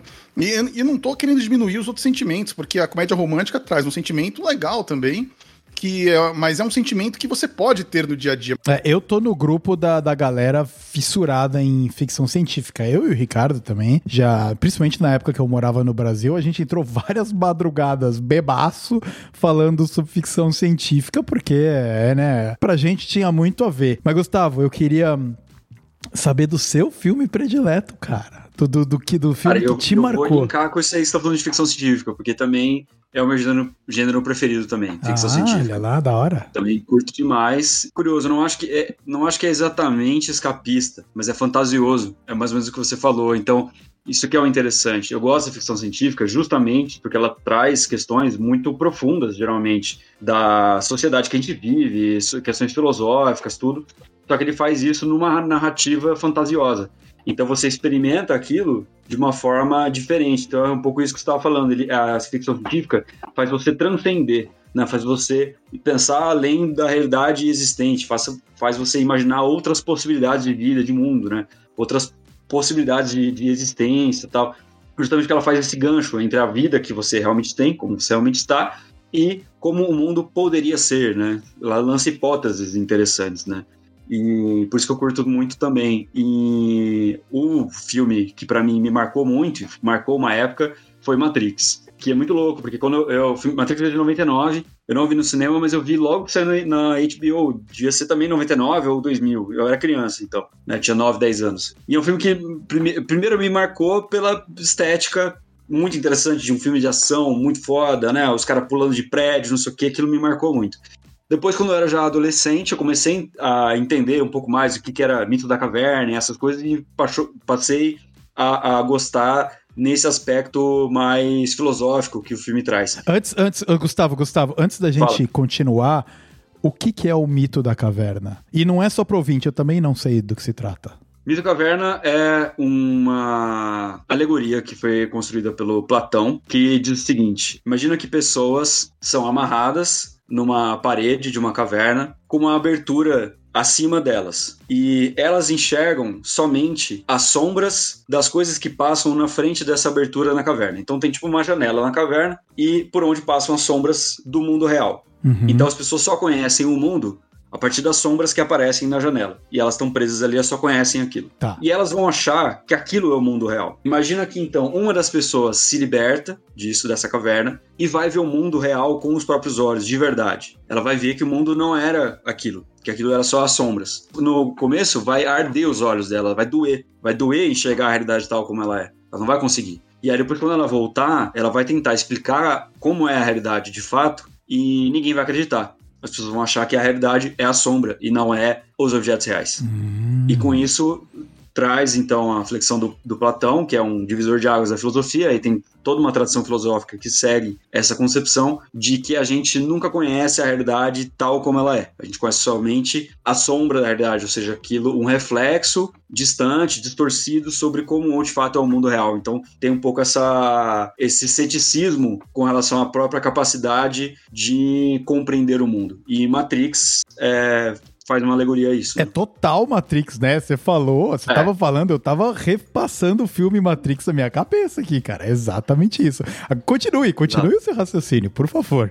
Então, é, eu tava falando, então eu comecei a me interessar por isso, e depois hoje em dia, é, agora mais que eu comecei a gostar mais de cinema, eu vejo tanto pelos sintomas sociais que o filme pode ter, que ele pode ter de sintoma político de uma época, etc. Mas eu passo a valorizar também do aspecto técnico mesmo, ou, ou artístico, sim, do filme. Então eu voltei a me admirar pelos corpos pulando tal, e um pouco menos com a filosofia, sabe? Uhum. Agora eu acho que o mérito de Matrix é menos essas alegorias e tal, e mais como é um filme que é, construiu cenas de ação memoráveis, do tipo. Eu esqueci o nome desse efeito, mas quando o personagem pula, a câmera para e dá aquele giro, né, para mostrar a cena toda é, parado e depois ele, ele volta ao normal. Aquilo não foi inventado na Matrix, aquilo já existia antes, mas pela primeira vez foi empregado num longa-metragem. E foi uma coisa que depois foi muito copiado. Shrek tem uma cena que, é, que faz uma, é, uma paródia com isso. É verdade. Né? E eu gosto muito porque marcou a minha vida, porque é um filme que, conforme vai passando, eu vou admirando ele por motivos diferentes, sabe? Ele vai ganhando outros significados ao longo da vida. Não é só um filme que eu curti quando eu era moleque. É, tem um episódio do Nerdcast que eu ficava falando do teste dos 10 anos, né? Esse é um, é. um, um filme ou uma coisa que você gostou depois de 10 anos, você continua gostando porque aquilo realmente é bom. É. E Matrix já passou no teste dos 20 anos já. Já continua Você gostou muito. todas as continuações também? Não, achei uma porcaria. e eu fiz um Todas elas?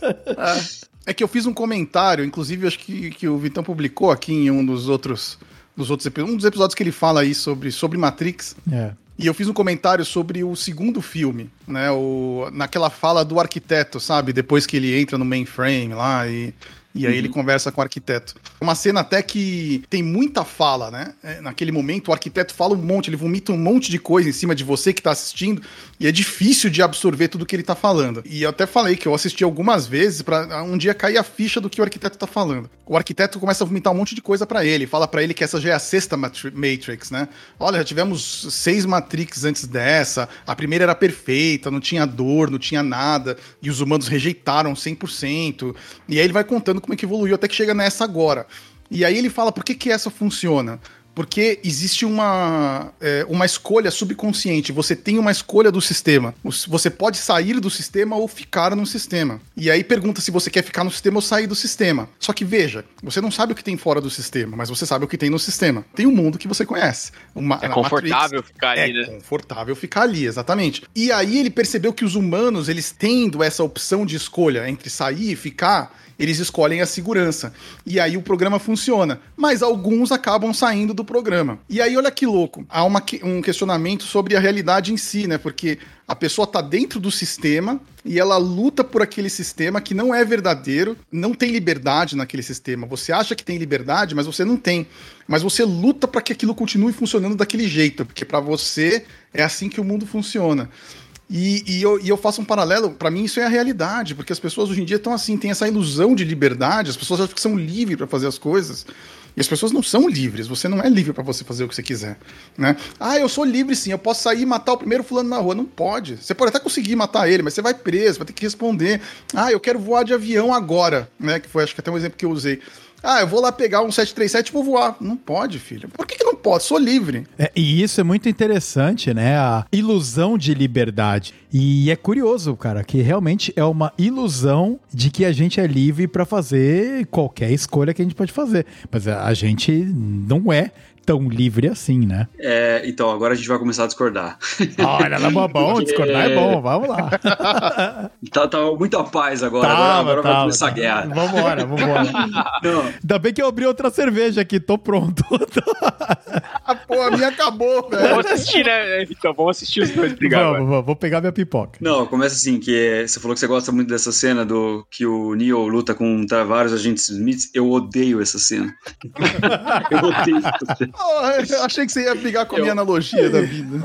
Não, não, com, com isso calma, eu vou brigar calma. também, mas, pra, mas primeiro conversa eu não gosto, porque eu acho que parece muito o jogo do PlayStation 2, assim, e eu já achei isso na época, sabe? Não, o, CGI, o CGI, ele é muito complicado para reproduzir o ser humano e fenômenos humanos, porque é, porque é uma coisa muito identificável, muito fácil de identificar pra é. gente. E eu nem acho que o CGI sempre precisa ser mega realista. Só que quando a proposta do filme é justamente falando sobre uma simulação de realidade que parece idêntica ao real, é ruim, você não combina com, a, com o universo do filme, você ter uma forma humana que é perceptível que aquilo ali é computador. Por isso que eu não gostei. Então, um episódio no meu, no meu canal que eu falei justamente isso, porque que eu acho que Matrix foi piorando progressivamente. O Matrix Reloaded eu até acho razoável, já o Matrix Revolutions eu, eu acho péssimo. E, bom, e aí eu explico por que eu acho isso. Mas um dos aspectos eu acho que o filme foi perdendo sua criatividade, porque no Matrix 1, a grande criatividade está nos efeitos práticos ou quase práticos, né? Por exemplo, esse que eu citei aí, da câmera lenta que, que giratória, né? Câmera que para e gira no torno do mesmo eixo. Quando eles apelam para o CGI, o filme perde um pouco de qualidade. Mas isso aparece pouco, porque é um filme que quase todo ele é desenvolvido no, dentro do universo da Matrix. Então,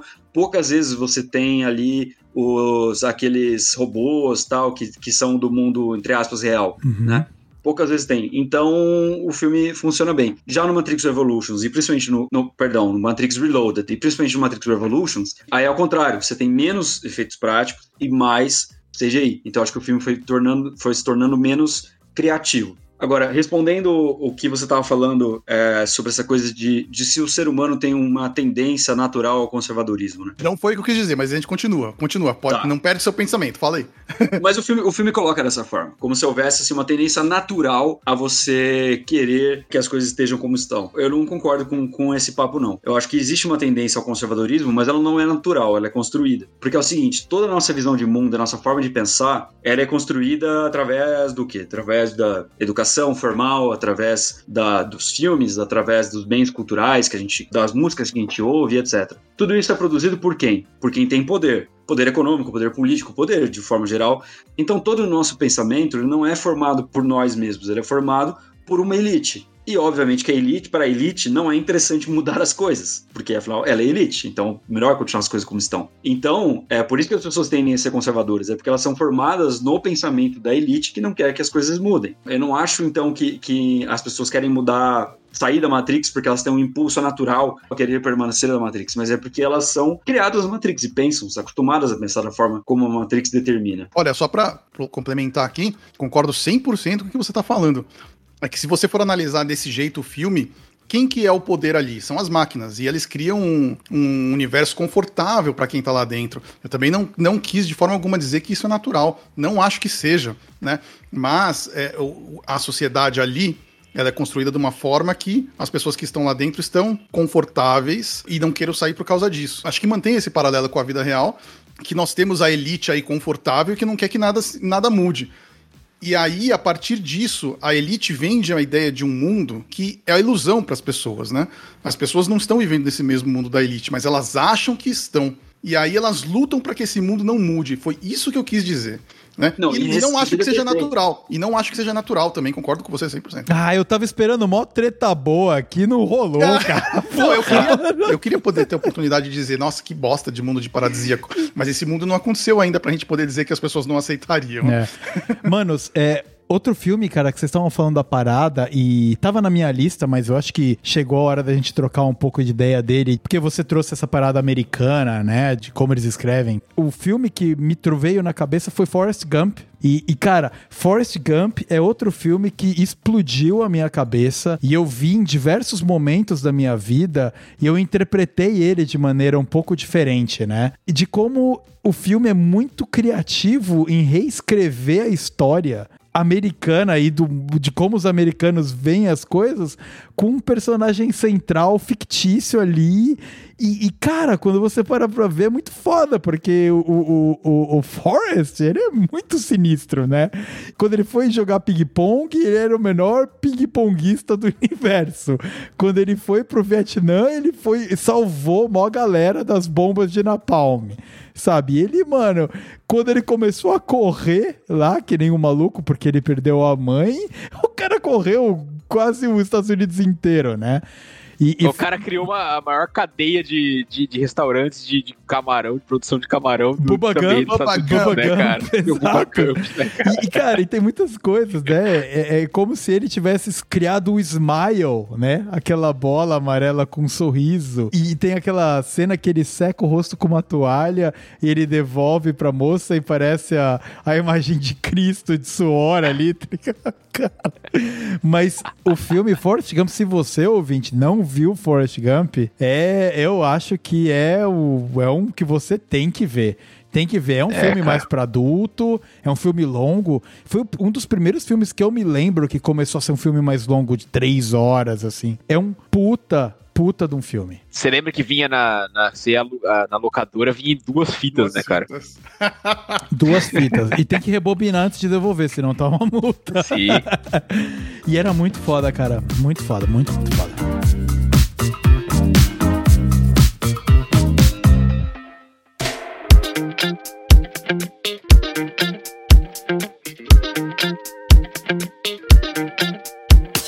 Galera, a gente tava falando de Matrix, né? Matrix, sequência de filmes ali, pelo menos no que eu tenho de memória, foram quando começaram essas trilogias. E um filme que encaixou bem demais também para mim, porque eu cresci vendo o filme, foi Harry Potter. Quando o primeiro livro saiu, eu tinha a faixa etária mais ou menos do público-alvo daquele filme, que é um pouco mais velho do que o personagem é, mas é. E conforme cada ano vai lançando, foram lançando uns livros novos, a, a Rowling, ela foi. É, J.K. Rowling é o nome dela, né? É isso? É, é isso. É isso. Então ela foi adaptando a maneira com que ela se comunicava para um público que foi ficando mais velho. E a mesma coisa aconteceu com os filmes, né? Só que como a progressão dos filmes foi igual, e quando o primeiro filme, A Pedra Filosofal, saiu, eu já tava um pouco mais velho, eu lembro que eu vi o primeiro filme e falei, hum, esse filme aqui é um pouco de criança demais. Mas é porque já não era o meu timing, né? E aí o, os filmes vão evoluindo e a.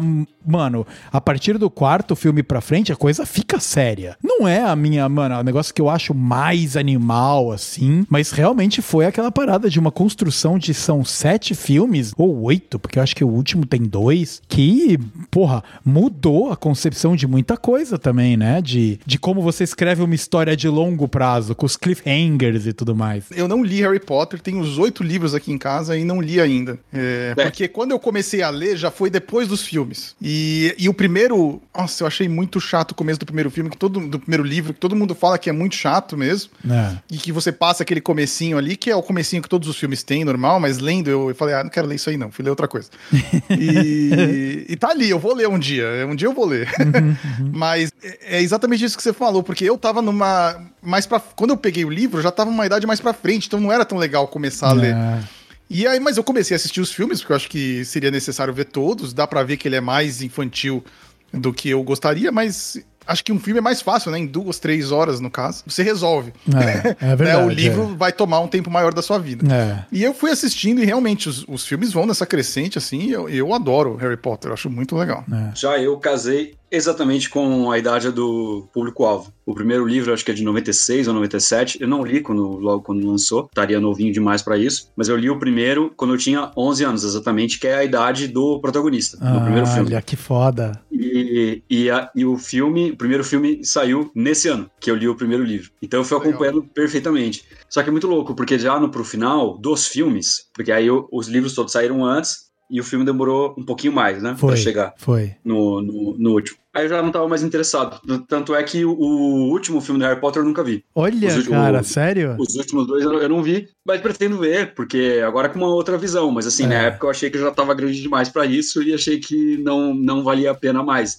No, o protagonista tinha os seus 17, eu devia ter uns 19, então eu tava querendo me afirmar como adulto, então eu falei, pô, não vou parar de ver Harry Potter, né? Não, nada a ver. É, nossa, mano, é muito coisa de criança, Harry Potter. Agora é, exato. Pô, e eu vendo Goonies até hoje, velho. É, é sensacional, cara. E aí, quando você é adulto de verdade, você tá cagando pra tudo isso. Né? Exato, exatamente. Mas é muito, realmente, muito bem pensado, assim, como a, a narrativa vai evoluindo de acordo com a, a, a idade que é. se espera do público-alvo. Agora, o que eu acho legal desses filmes um pouco mais antigos que a gente tá falando, né? Matrix, Harry Potter, mesmo o Senhor dos Anéis.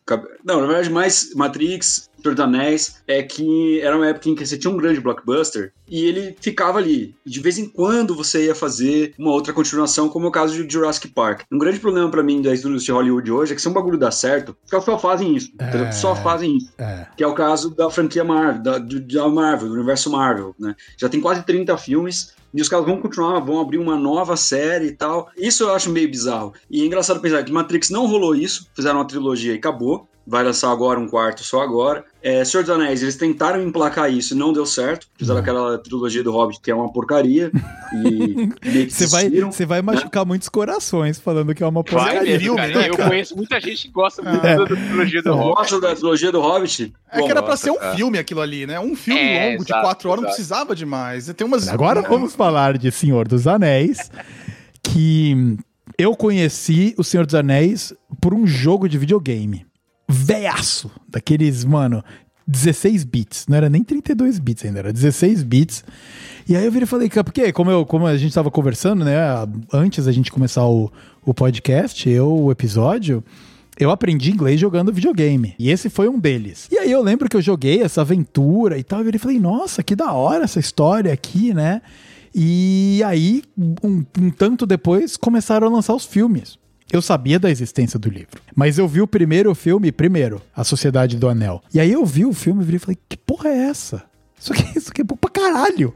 E é o primeiro filme que, cara, que é bom, mas o que vem depois é incrível, né? Mas o primeiro filme é muito bom. E aí eu fui ler o livro, e daí eu entrei no universo Tolkien, explodiu a minha mente de como aquilo é foda é muito foda. Ah, é muito legal, cara. Senhor dos Anéis. Eu, eu também já conhecia, porque, como já foi dito aqui, já entramos numa discussão de nerd, de geek, né? E eu jogava RPG, então conhecia um pessoal que já tinha lido. E eu realmente não li o livro, já conhecia, mas não tinha lido também até o lançamento do primeiro filme. E aí, curiosamente, eu li o primeiro livro uma semana antes de ver o filme, porque passou no cinema e eu não consegui ver nem lembro porquê, mas não, não consegui ver no cinema. E aí logo em seguida veio aquele cinema open air lá, na época era, acho que era telefônica open air ainda, é que, mesmo, que é foi maravilhoso. Eu assisti ali o, o, a primeira vez o Senhor dos Anéis, incrível mesmo, porque porque é muito detalhista o filme em relação ao livro. Tem, falta algumas coisas que para mim tá ótimo. O pessoal reclamando que não tem o tom bombadil. Ah, não, não, não, não, não, não, não tem, né? Não precisa ter o bombadil, pelo disso. amor de Deus, cara. Detesto o tom bombadil. é, não, é. E eu, eu gostei muito do, do, do, filme em si. Eu falei, cara, que é exatamente o que você falou, cara, que filme incrível. O filme tem três horas, né? Três horas e três horas e pouco, né? Porque não tinha versão estendida ainda naquele é. tempo. É. Mas eu já tinha, eu já tinha lido o livro, eu já, eu já tinha acabado de ler os livros quando eu, é. quando eu vi. E, e, pessoal, vocês, os primos aí, cara, como é que foi a experiência de vocês do, do, do Senhor dos Anéis? Imagino que também foi impactante. Cara, eu né? acho que a gente teve a experiência na mesma época, mais ou menos, né, A gente foi Sim. até junto assistir os filmes e ah, tal. Olha lá. E eu, eu, eu, Cara, o assunto que é. a gente mais conversava era disso, era isso e, e, Star Wars, era o assunto que a gente mais conversava. Era o que a gente mais falava. E eu acho que também eu conheci um pouco, não exatamente sobre o Senhor dos Anéis, mas eu sabia da existência por causa de uma banda que eu gostava bastante, de heavy metal, que é o Blood Guardian, que eles sempre faziam referências ao mundo, né, do Tolkien, não só é. o Senhor dos Anéis, mas inclusive eles têm uma música chamada Lord, Lord of the Rings.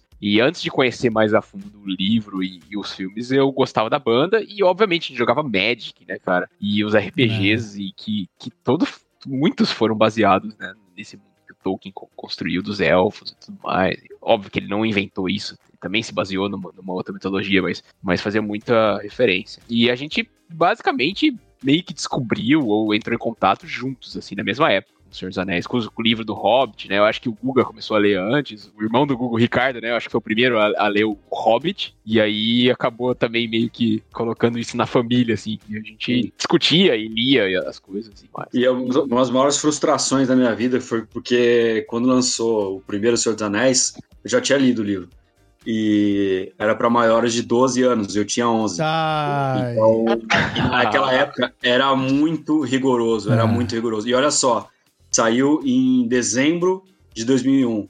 Eu fazia aniversário em março de 2002. Nossa. Fazia 12 anos em março de 2002. Puta, que sacanagem. E era, e era muito rigoroso, assim, não, porque hoje em dia, até se você tiver o, o, o responsável acompanhando, não, tudo bem, tem uma tolerância ali. Naquela época, não. Assim, não podia. Se não tem, já era, é. não, não vai entrar. Foi uma batalha, cara. A gente ia tudo contra cinema pra ver se tinha algum, assim, mais proibidão que liberava. Ninguém liberava. Nossa, foi uma tristeza. Você imagina, eu criança, cara, o tamanho da tristeza que foi é. eu perder o Senhor dos Anéis no cinema cinema. Mas tinha um abençoado de um cinema lá em Campinas que as coisas ficavam em cartaz por mais tempo que em março eu consegui ir assistir, fui sozinho, não tinha quase ninguém na sala de cinema e eu, e eu consegui assistir. Mas enfim, feita essa essa essa anedota, sim, é tipo, o Senhor dos Anéis, ele ele faz parte assim desse encanto que já tinha com esse universo de Idade Média, mitologias, né, europeias, tal. Tava muito na moda, né, com com RPG, né, Dungeons and Dragons é dessa época aí dos anos 80, com o Magic, tudo isso e com filmes também de fantasia, tipo História sem fim, por exemplo. Ah, isso é um filme que marcou muito a época. É. Que aliás é um filme alemão, né? Não, não é americano, mas, mas que fez muito sucesso no mundo todo. Mas eu acho que O Senhor dos Anéis, tipo, isso foi bombou muito nos anos 80.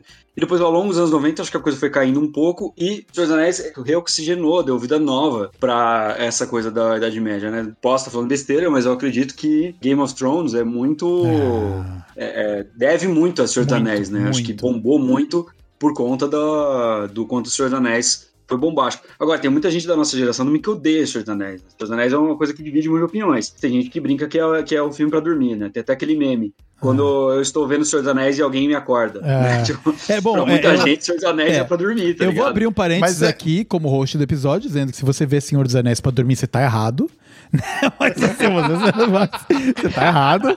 Mas, uh, e por outro lado, uma outra coisa que eu queria também trazer, o, o, Gustavo ele comentou de Dungeons and Dragons. Talvez você, meu querido ouvinte, não seja familiar com Dungeons and Dragons. E ele é um sistema de RPG que ele foi criado há muito tempo atrás onde são aqueles jogos de tabuleiro, onde você. Talvez ele já tenha ouvido falar D&D. D&D. Ou, ou não ouviu falar de nenhum dos dois, mas basicamente é você personificando um personagem num ambiente mítico, onde você, uh, você luta contra dragões e salva. Vitão, deixa eu te interromper. Tem um exemplo fácil aqui. Se chama Caverna do Dragão. Caverna do Dragão, é, cara, Caverna do em Dragão. Em inglês se chama Dungeons, Dungeons and, and Dragons. Dragons. Exato. Caverna do Dragão é um desenho que foi criado em cima dos livros de RPG do Dungeons and Dragons, das primeiras edições. É isso. É uma galera presa num universo e eles estão tentando salvar, ou seja lá o que seja um castelo, ou uma nação, ou qualquer coisa do gênero, né? E Senhor dos Anéis trouxe isso pra tela, e não só trouxe isso pra tela, mas tornou a parada extremamente popular. Não é para qualquer um fazer isso aí. Nossa, não mesmo. Você pega uma coisa de nicho que é orc, goblins, elfos e anões e a Terra-média e toda a poesia que o Tolkien traz. Ele era um letrista, né? O Tolkien.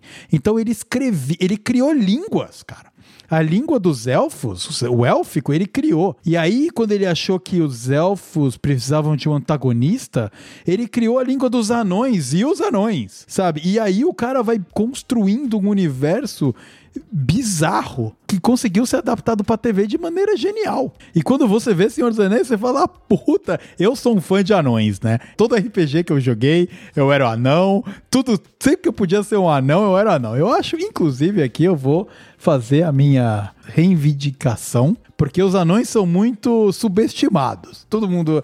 Que nem. É por isso que eu odeio Hobbit. Eu odeio Hobbit, porque eu não odeio. Odeio, odeio é uma palavra muito forte, mas eu acho uma série merda porque usa os anões como escape cômico, tá ligado? Mas tá falando do filme, né? O filme, o filme, não o livro. Ah, o livro é tá, é muito maneiro. O livro, é. o livro, é. muito maneiro. Mas o filme, é, a é. trilogia, eles. Primeiro, que é um livro mais infantil do que Senhor dos Anéis. E eles fizeram aqueles, aqueles, aqueles anões pastelão, mano, que fica preso em barril e que não consegue lutar. Ah, tem aquelas ceninhas 3D, né, velho? Nada a ver, mano. mano. É cena só pra ser 3D. É, cara, aqueles filme, anão era mó porradeiro, velho. Tipo, eram os anões que criaram as fundações dos anões e das minas de ferro. Cara, mano, do, dos, do, dos Dains e, e, os Duins, mano, as famílias mais foda de anão, os caras tava lá e os caras eram comédia. E além disso, além disso, colocaram o anão que se apaixona por uma elfa, mano. Toma seu cu, cara. cara. Isso aqui é inadmissível, é, velho. Cara. Isso é Hollywood, ah, cara. Não, mano, não, mano. Não tem como, cara. Não tem como. Pegaram o filho e o Killy, que no livro são personagens animais, e no filme eles são também. E um dos dois. Ai, cara. Não consigo aceitar isso. Não consigo.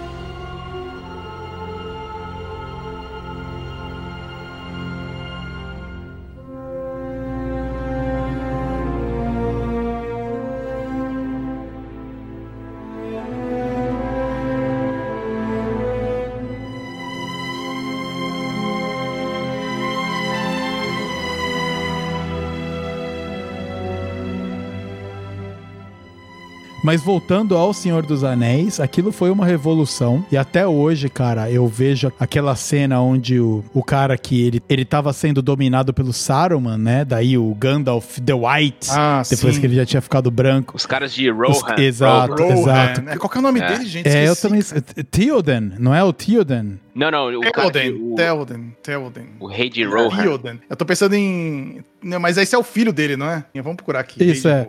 E, e, daí, mano, aquela cena que ele tá na frente do exército, correndo pra lá e gritando... É Theoden porque mesmo. o... Mas eu acho que é Theoden mesmo. Você vendo aquela cena é de... Eu tô lembrando agora e tá... tá... Eu quero ver de novo, cara, porque é muito Pô, foda. Inclusive, o Rohan tem a, a, melhor, a melhor tema, cara, de trilha sonora. É. Ah, e tirando a trilha é sonora Rohan, maravilhosa.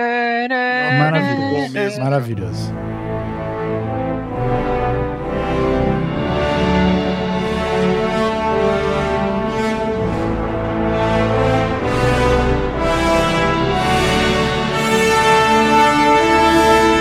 trilha sonora, trilha sonora do Senhor dos Anéis, geral, é sensacional. É. E até é um cara que é, famoso, assim. Ele fez outras trilhas sonoras importantes. Eu vou dar uma pesquisada aqui, quem é o cara. Mas ele não é um Zé, assim, qualquer é, não. Porque é, não é possível não, que ele é um Zé, cara. Bom, porque cara. É, é muito impressionante e muito emotivo. E tem as trilhas, né? A trilha dos, dos Hobbits, a trilha da, da do, do trio mais foda do universo, que é Legolas, Aragorn e Gimli. Mano, aqueles três caras juntos Aqueles três caras juntos, mano, não existe, velho. Não existe. É porque é muito, é muito hora, incrível, cara. Principalmente o Gimli. Eu, eu, eu, coisa... não, eu, a fã de anões, né? Eu acho o Gimli maravilhoso, cara. Ele é não, maravilhoso, é ótimo, mano. cara. É. é. Uma, uma, das coisas mais legais é ele e o, e o Legolas contando os mortos, né? Porque no livro é muito, muito. assim, né? Eles vão matando e é. vão contando, né, é. cara? E aí, quando vai aparecendo eles lutando, ah, eu... e aí ele mata aquele monstro gigante lá, o um Elephant. E aí, isso aí só conta como um! é isso mesmo, Ah, cara. incrível, cara. Nossa, mano, que, que filmaço. Eu vi há pouco tempo. Ó, tudo de novo. O compositor da trilha sonora é o Howard Shore. Ele também fez as trilhas sonoras de O Silêncio dos Inocentes, oh. A Mosca, Os Infiltrados, Os Infiltrados é. O Aviador, Gangue de Nova York. Caraca. Seven. Seven fez a sonora de todos é, esses filmes aí. É, é, é, é, por isso que é Olha foda. Aí, é por isso Seven. que é foda. Seven é outro Esse filme que a gente. Também. Seven marcou pra caceta Sim. também, né?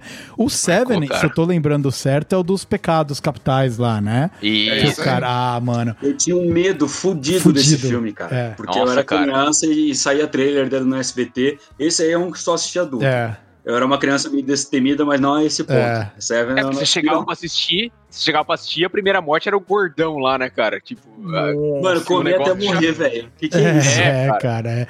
O... Eu, tenho, eu tenho medo de morar no mesmo mundo e em, da pessoa que teve essa ideia. pra esse roteiro. tipo, um, um, mundo em que o cara teve essa ideia de matar uma pessoa. Tudo bem que ele não matou. Mas só dele ter tido essa ideia é, é um mundo, um lugar muito já perigoso. É, já é perigoso, né, velho? Puta, e muito foda, Olha, cara. Muito da hora essa transição, porque a gente. Seven é um filme incrível. Se você não viu, ele. Qual tem alguma tradução para português? Seven ou deve... Não. Acho que são sete pecados. Seven, sete pecados, sete pecados capitais. Ah, tá. Seven, dois é. pontinhos, os sete pecados capitais. Deve ser isso, né? Isso. Deve ser tem, isso. É, é isso. Tem, é você isso. falou do filme, né? Que ele, ele, mano, te impressiona muito. E eu tive a mesma sensação. Também me impressionou muito. Junto com Jogos Mortais, cara.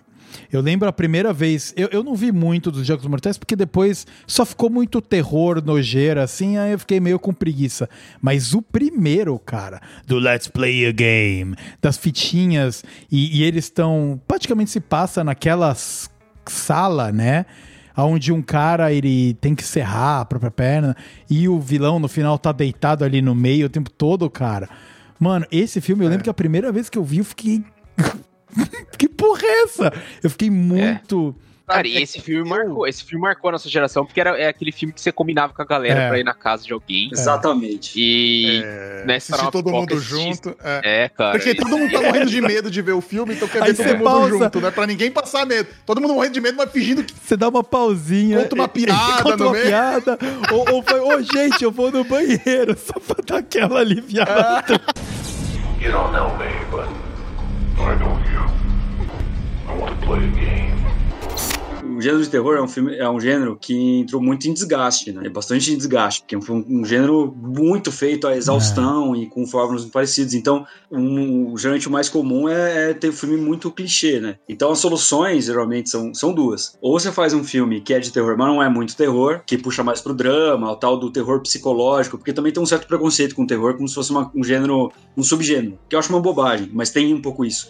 Então você quer criar uma ideia de que é um filme mais inteligente, tá? Pra você não se sentir tão culpado de assistir. E aí tem esses filmes mais da, tipo, A Bruxa, é, Farol, que são filmes que têm elementos do terror, mas tem muito elemento de drama também. É, essa é uma solução. Outra solução é cair pro pastiche, que é quando você assume que você é daquele gênero e você faz uma, um filme muito é, de homenagem àquilo. Então você faz o filme mais típico possível daquele gênero. Ele é quase uma paródia, mas não chega a ser paródia. A comparação que eu faço é que nem Pânico. Pânico é um filme de pastiche. É um filme que é uma homenagem aos filmes de slasher. Jason e Fred Krueger. Fred Krueger. É. Marcou o... até vir Jason versus Fred Krueger, né? Aí Exatamente. Vai, chega, vai, chega. o Michael Myers também do Halloween, que é o meu preferido desses. Né? Halloween eu acho mais da hora de todos. Teve também o Massacre da Serra Elétrica, né? Então, assim, esses filmes de slasher eram muito moda. E aí, quando essa moda já parecia que já tinha dado o que tinha que dar, que tava em decadência, desgaste, vai lá e o próprio diretor do, do Hora do Pesadelo, o cara que criou o Fred Krueger, ele vai lá e faz o Pânico, que é um filme de homenagem aos slashers. E aí ele criou uma nova onda de slash, com é. o próprio Pânico e o... Eu sei que vocês fizeram no verão passado, é. e, e, uns filmes assim. E eu também, a gente juntava a galera pra ver os Fred Krueger, juntava pra ver os Jasons todos e tal. Eu, inclusive, a gente tava falando de terror, tem um filme que ele não é nem tão velho, deve ter um, que, uns 6, 7 anos, que é a história de uma. Puxa vida, vocês vão precisar me ajudar a lembrar aqui, cara. A história é uma casa do lado de um lago, onde uma menina foi enforcada, ela se enforcou numa arvorezinha que fica na beira do lago e tem toda tem toda uma sequência lá de que o demôniozinho da menina, ela fica brincando de esconde-esconde com quem tá na família, batendo palminha. Assim, cara. Invocação, invocação do mal? Invocação do mal em, em inglês é ah, É isso, é Conjuring. isso. Mano, mano, mano. Esse filme é foda, cara. esse, filme é. Hora, esse filme é da Nossa, hora. eu fui esse ver é esse filme, aquela cena que ela entra no, no sótão, né? Segurando uma vela. E ela fica ouvindo essas palminhas. E aparece uma palminha atrás da nuca dela. Faz o. E apaga a vela. Nossa, me dá um caraca como o filme mexe com a gente, né? Foda. Nossa, mas deu muito cagaço. É o mesmo diretor também do Jovem ah. Ah, é por isso que dá mal cagaço. Então, James cara, é por isso.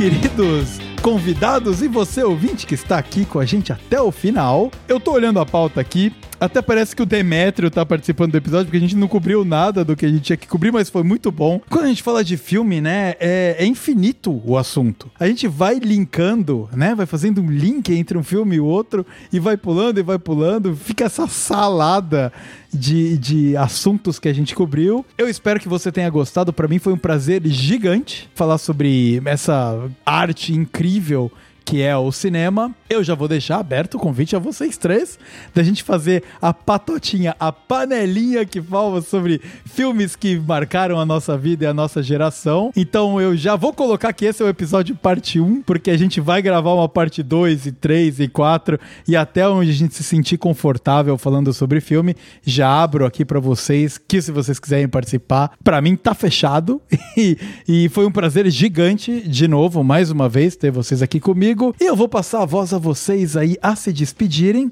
E eu vou começar com o cara mais importante, né? Não, desculpa com ele, tio, mas é verdade.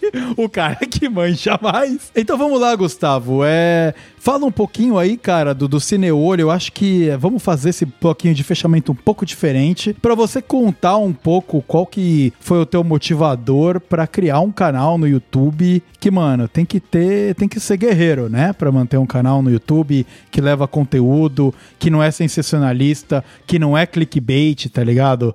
Pra, pra trazer uma coisa legal e mantê-la viva. Eu acho que tá na hora de você não só se despedir de quem nos ouve, mas também contar um pouco dessa história aí, cara, compartilhar com quem nos ouve. Cara, vou aproveitar a brecha para falar então que tipo de vídeo que eu não quero fazer. Eu não quero fazer vídeo analisando o trailer ou explicando como vai ser o filme a partir do trailer. Eu acho isso o fim do mundo, cara. O filme nem saiu ainda e os caras ficam fazendo cinco. Cara, tem um canal que fez uns três, quatro vídeos a partir de um trailer do Homem-Aranha. Pelo amor de Deus, é, tipo, é só o trailer, tá ligado? Espera sair o, o, filme. Mas enfim, por que, que eu tenho o, o cinema? Como eu falei, cara, faz uns 10 anos assim que o cinema ganhou uma importância muito grande na minha vida. Eu tava num momento difícil da vida e que o filme foi terapêutico para mim, ajudou a superar uma situação ruim que eu tava na época. E até hoje o cinema para mim é muito terapêutico. Quem quiser saber melhor disso, eu explico num vídeo que eu fiz sobre o sétimo selo é, que é o filme do Ingmar Bergman. E aí, cara, por gostar muito disso, eu comecei a escrever sobre filme no meu Instagram e no meu Facebook. Assim, como hobby uhum. só, né? Escrevia o que eu achava do filme, fazia críticas e tal, e também estudava cinema também por hobby. Lia coisa ou ficava vendo vídeos sobre cinema, até que o pessoal começou a gostar dos textos que eu escrevia, e algumas pessoas começaram a me seguir só por causa dos textos. Então, gente que nem me conhecia, mas estava lá só para ler sobre cinema. E aí algumas pessoas começaram a me incentivar a fazer um canal no YouTube. E aí, só que eu falava, não, não, não quero confundir o meu hobby, a minha diversão com um trabalho profissional, não tô afim. Só que aí, depois de um certo tempo, eu pensei, ah, será que eu não tô afim uhum. mesmo? E comecei a pensar na possibilidade de trabalhar com, com cinema. E aí, falei, ah, vou fazer um canal, porque eu sabia que dá para ganhar dinheiro com monetização, né? Falei, ah, vou fazer um canal no YouTube, quem sabe eu, eu passo a viver disso. É, conforme fui estudando, fui percebendo que é muito difícil é, ganhar dinheiro para você viver de fato de YouTube, mas até eu me dar conta disso, eu já tinha feito o canal, já tinha feito os primeiros vídeos e tinha gostado muito. Para mim é muito gratificante, assim, quando eu faço um vídeo e o pessoal comenta, falar que gostou, que gostou da, da perspectiva que eu trouxe sobre o filme, ou então quando as pessoas dizem, ah, eu assisti tal filme porque você indicou e gostei bastante, é, eu sempre gostei de tal filme, e você colocou em palavras é uma coisa que eu sempre sentia, mas não sabia explicar. Então, assim, eu acho que o trabalho de crítica é muito gratificante, assim, muito, fazer essas coisas é muito gratificante. Então, hoje, para mim, assim, assim, se um dia o canal der grana, beleza. Mas se fosse só por isso, não faria sentido continuar com o canal, porque eu, eu, eu gasto muita grana, então eu tô gastando muito mais dinheiro do que tô recebendo. E, e, eu, e eu, assim, abri mão de ter tempo de lazer e tal, porque eu fico o tempo todo dedicado ao canal, assim, meu, meu horário de fora do meu trabalho é, eu tô ali vendo filme, eu lendo sobre cinema, estudando, escrevendo, gravando tal, para tentar fazer o conteúdo o melhor possível. E se um dia eu conseguir é viver só disso, aí, puta, aí vai ser um, um prazer maior ainda do que já é, mas da jeito que tá, eu já tô, já tô curtindo muito. E o Cineolho, a pegada dele é você não só falar sobre um filme, mas também trazer o, o que ele tem a ver com conceitos sociais, né? Porque você, você é um cara que entende bastante sociologia, né? E política, e também conectar os filmes ao que eles significam a mais do que só ali a tela, né? E não só filmes cult, mas você também fala de, de Matrix, você fala de Iron Man, sabe? Você também conecta os filmes modernos que a gente tem aí, né? Sim, exatamente. É, essa é a primeira coisa. É, gosto de falar de todo tipo de filme. Então falo do filme sueco dos anos 50, mas também quero falar do que tá bombando agora. Tô assistindo nesse momento Round Six, né? Que nos Estados Unidos chama Squid Game, que é uhum. é uma série da Netflix, uma série sul-coreana que eu tô adorando e que tá bombando muito, quero produzir conteúdo sobre isso, então sim, gosto de falar de tudo. E eu sou sociólogo de formação, eu trabalho com política atualmente e sou professor de sociologia também. Então eu quis trazer isso para o meu canal, até porque já existem muitos canais de cinema é, atualmente no YouTube em português, e eu pensei o que, que eu poderia ter de diferencial, o que, que eu poderia trazer para o meu canal que não existem em outros. E uma coisa que eu sempre senti falta é desse tipo de olhar mais político ou sociológico sobre os filmes. Então, às vezes eu via filmes que tinham um paralelo interessante a ser feito com alguma questão política e social, só que em todos os canais que eu via só comentavam sobre aspectos técnicos do, da obra ou da obra em si e não sobre o contexto da obra. E aí eu decidi que eu queria fazer um, focado, um canal mais focado nisso, na que a gente chama de crítica sintomática, que é você ver o, o filme como sintoma de uma época, né? Você vê ele como sintoma, como se fosse um documento histórico, né? Que quando a gente era, né? Vocês que são, a maioria de vocês são de exatas, então lembra da época da escola, você tinha lá aula de história, você pegava um documento do, do Egito antigo para entender o Egito a partir daquele documento. Seria fazer a mesma coisa sobre os filmes. Então vamos pegar um filme dos anos 80 e ver o que, que ele expressa sobre a sociedade dos anos 80. É meio que isso que eu tento fazer com cada filme que eu, que eu vejo e que eu comento no canal. Só que no canal também não faço só isso, tá? Porque quem tá ouvindo pode falar, puta que chatice. Não, mas também tem, tem vídeo que eu, que eu só recomendo filmes que eu acho legais, ou então sei lá, eu também ensino como baixar filme na internet, também falo sobre cinema é. em geral. E é muito, e é muito bacana, e eu, pô, você que que me acompanha aqui não é isso aí, você sabe, eu sou um cara de exatas, né? Bem pouco versado nessa, nessas questões de humanas. E para mim, ele, ele, pô, os vídeos que, que o Gustavo tem produzido, eles têm sido muito interessantes, assim, sabe? Primeiro, passar um pouco pelo aquele processo de expansão que eu contei no comecinho do episódio, que eu vivi pela música cedo, então me transformou num cara musical, mas que de repente me permite ver filmes de outra maneira. Então, porra, é, é muito maneiro, você não tá aqui à toa, tá ligado? Não é só porque você é primo do coelho e tal, porque se eu tivesse entrado no teu canal e tivesse achado uma bosta, eu não ia chamar. Então, puta, muito obrigado, cara. E agora, agora sim você pode se despedir, Gustavo, de quem nos ouve, mandar um tchau, mandar um abraço, seu recadinho, um beijo papai, mãe, filho, faz aí o que você quiser, cara. Não, cara, vou, eu só que tenho que agradecer, primeiro porque foi muito divertido aqui, curti muito conhecer vocês, é, bater um papo, rever o meu primo que eu não vejo faz bastante tempo também, fazer o pessoal conhecer aí o Cineolho, eu fico lisonjeado aí que você elogiou o canal, fico muito feliz. Então é isso aí, pessoal, quem curtiu aí as bobagens que eu falei, conheça então o Cineolho, o canal do YouTube, onde lá eu falo muito mais merda ainda. Perfeito. E, e a, vão ter links aqui na descrição do episódio sobre o Cineolho, sobre o, o, episódio que a gente comentou e tudo mais. Vai, vai ter todas as referências aí. Você não precisa nem se esforçar muito. É só olhar na descrição do episódio e o hyperlink tá lá. É só apertar e você vai ser é, levado pro, pro YouTube. Ah, obrigado, Gustavo. Vamos passar, vamos passar a bola, vamos passar a bola pros outros dois groselha que estão aqui. Ricardo, obrigado, cara, por ter aceitado aos 45 do segundo tempo participar aqui. Uh, se saiu muito bem. É o cara, o cara que sabe o que tá falando, né? Manda aí um tchau pra galera e, e, e se despede. Aí, galera, bom, espero não ter atrapalhado muito, né? Que na verdade eu não sei muito o que eu tô falando, não, mas eu espero ter contribuído um pouco aí com, com a discussão. Essa que era a ideia. É, valeu para todo mundo aí. E vamos marcar esse outro aí que você falou, que eu acho que realmente, volume 1 eu tô pronto pro volume 2, vamos lá, pra, pro episódio 2, vamos lá. Não, e é foda porque, cara, tá faltando, tá faltando muita coisa, cara. Por exemplo, eu queria. A gente não falou nem nenhum filme do Tarantino. Como é que a gente não falou no filme do Tarantino? Eu adoro os filmes do Tarantino, cara. A gente não conseguiu. Tem tanta coisa para falar e, e foi orgânico o assunto, né? A gente foi pulando de um pro outro. E, putz, cara, faltou. Vai ter, que, vai ter que ter outras edições mesmo. Não tem jeito. Ah, obrigado, Ricardo. Obrigado, cara, mais uma vez por ter participado. E Felipe Coelho, capitão, você aí que nos leva pelos ares, né, da sua...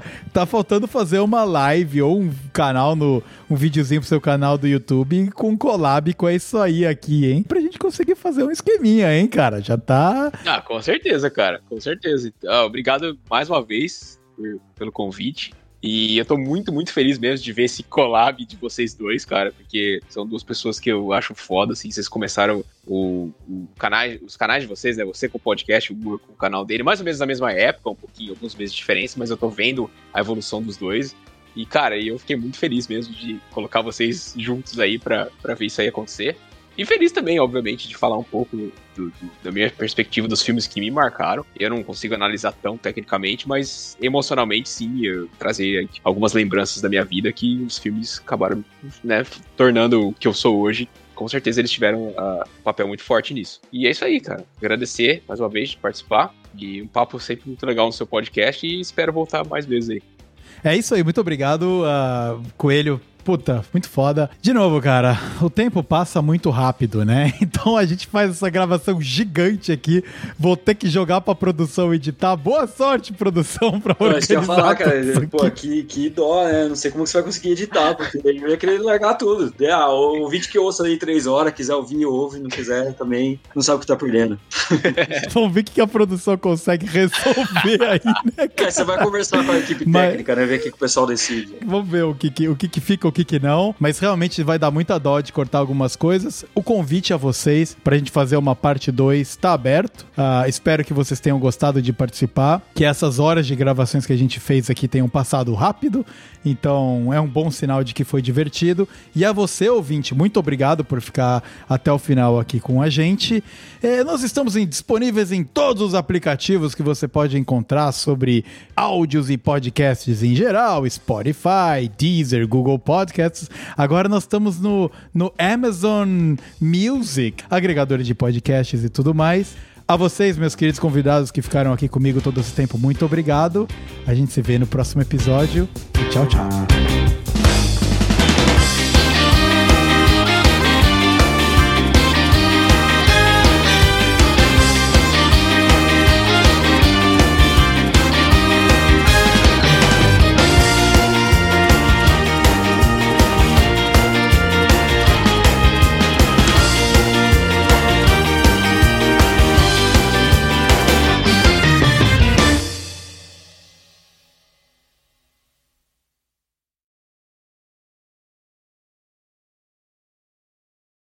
E desculpa, pessoal, até a minha cerveja Cara... explodir, eu destruí a concentração de vocês aí. Ah, a sua explodiu também, é. eu vi que tava caindo alguma coisa. a minha também já congelou. Eu virei, cara, eu vou desgraça. sair em silêncio, pegar uma cerveja e voltar e deu tudo errado aqui, cara. Então. então... retomem, retomem o raciocínio de vocês, por favor.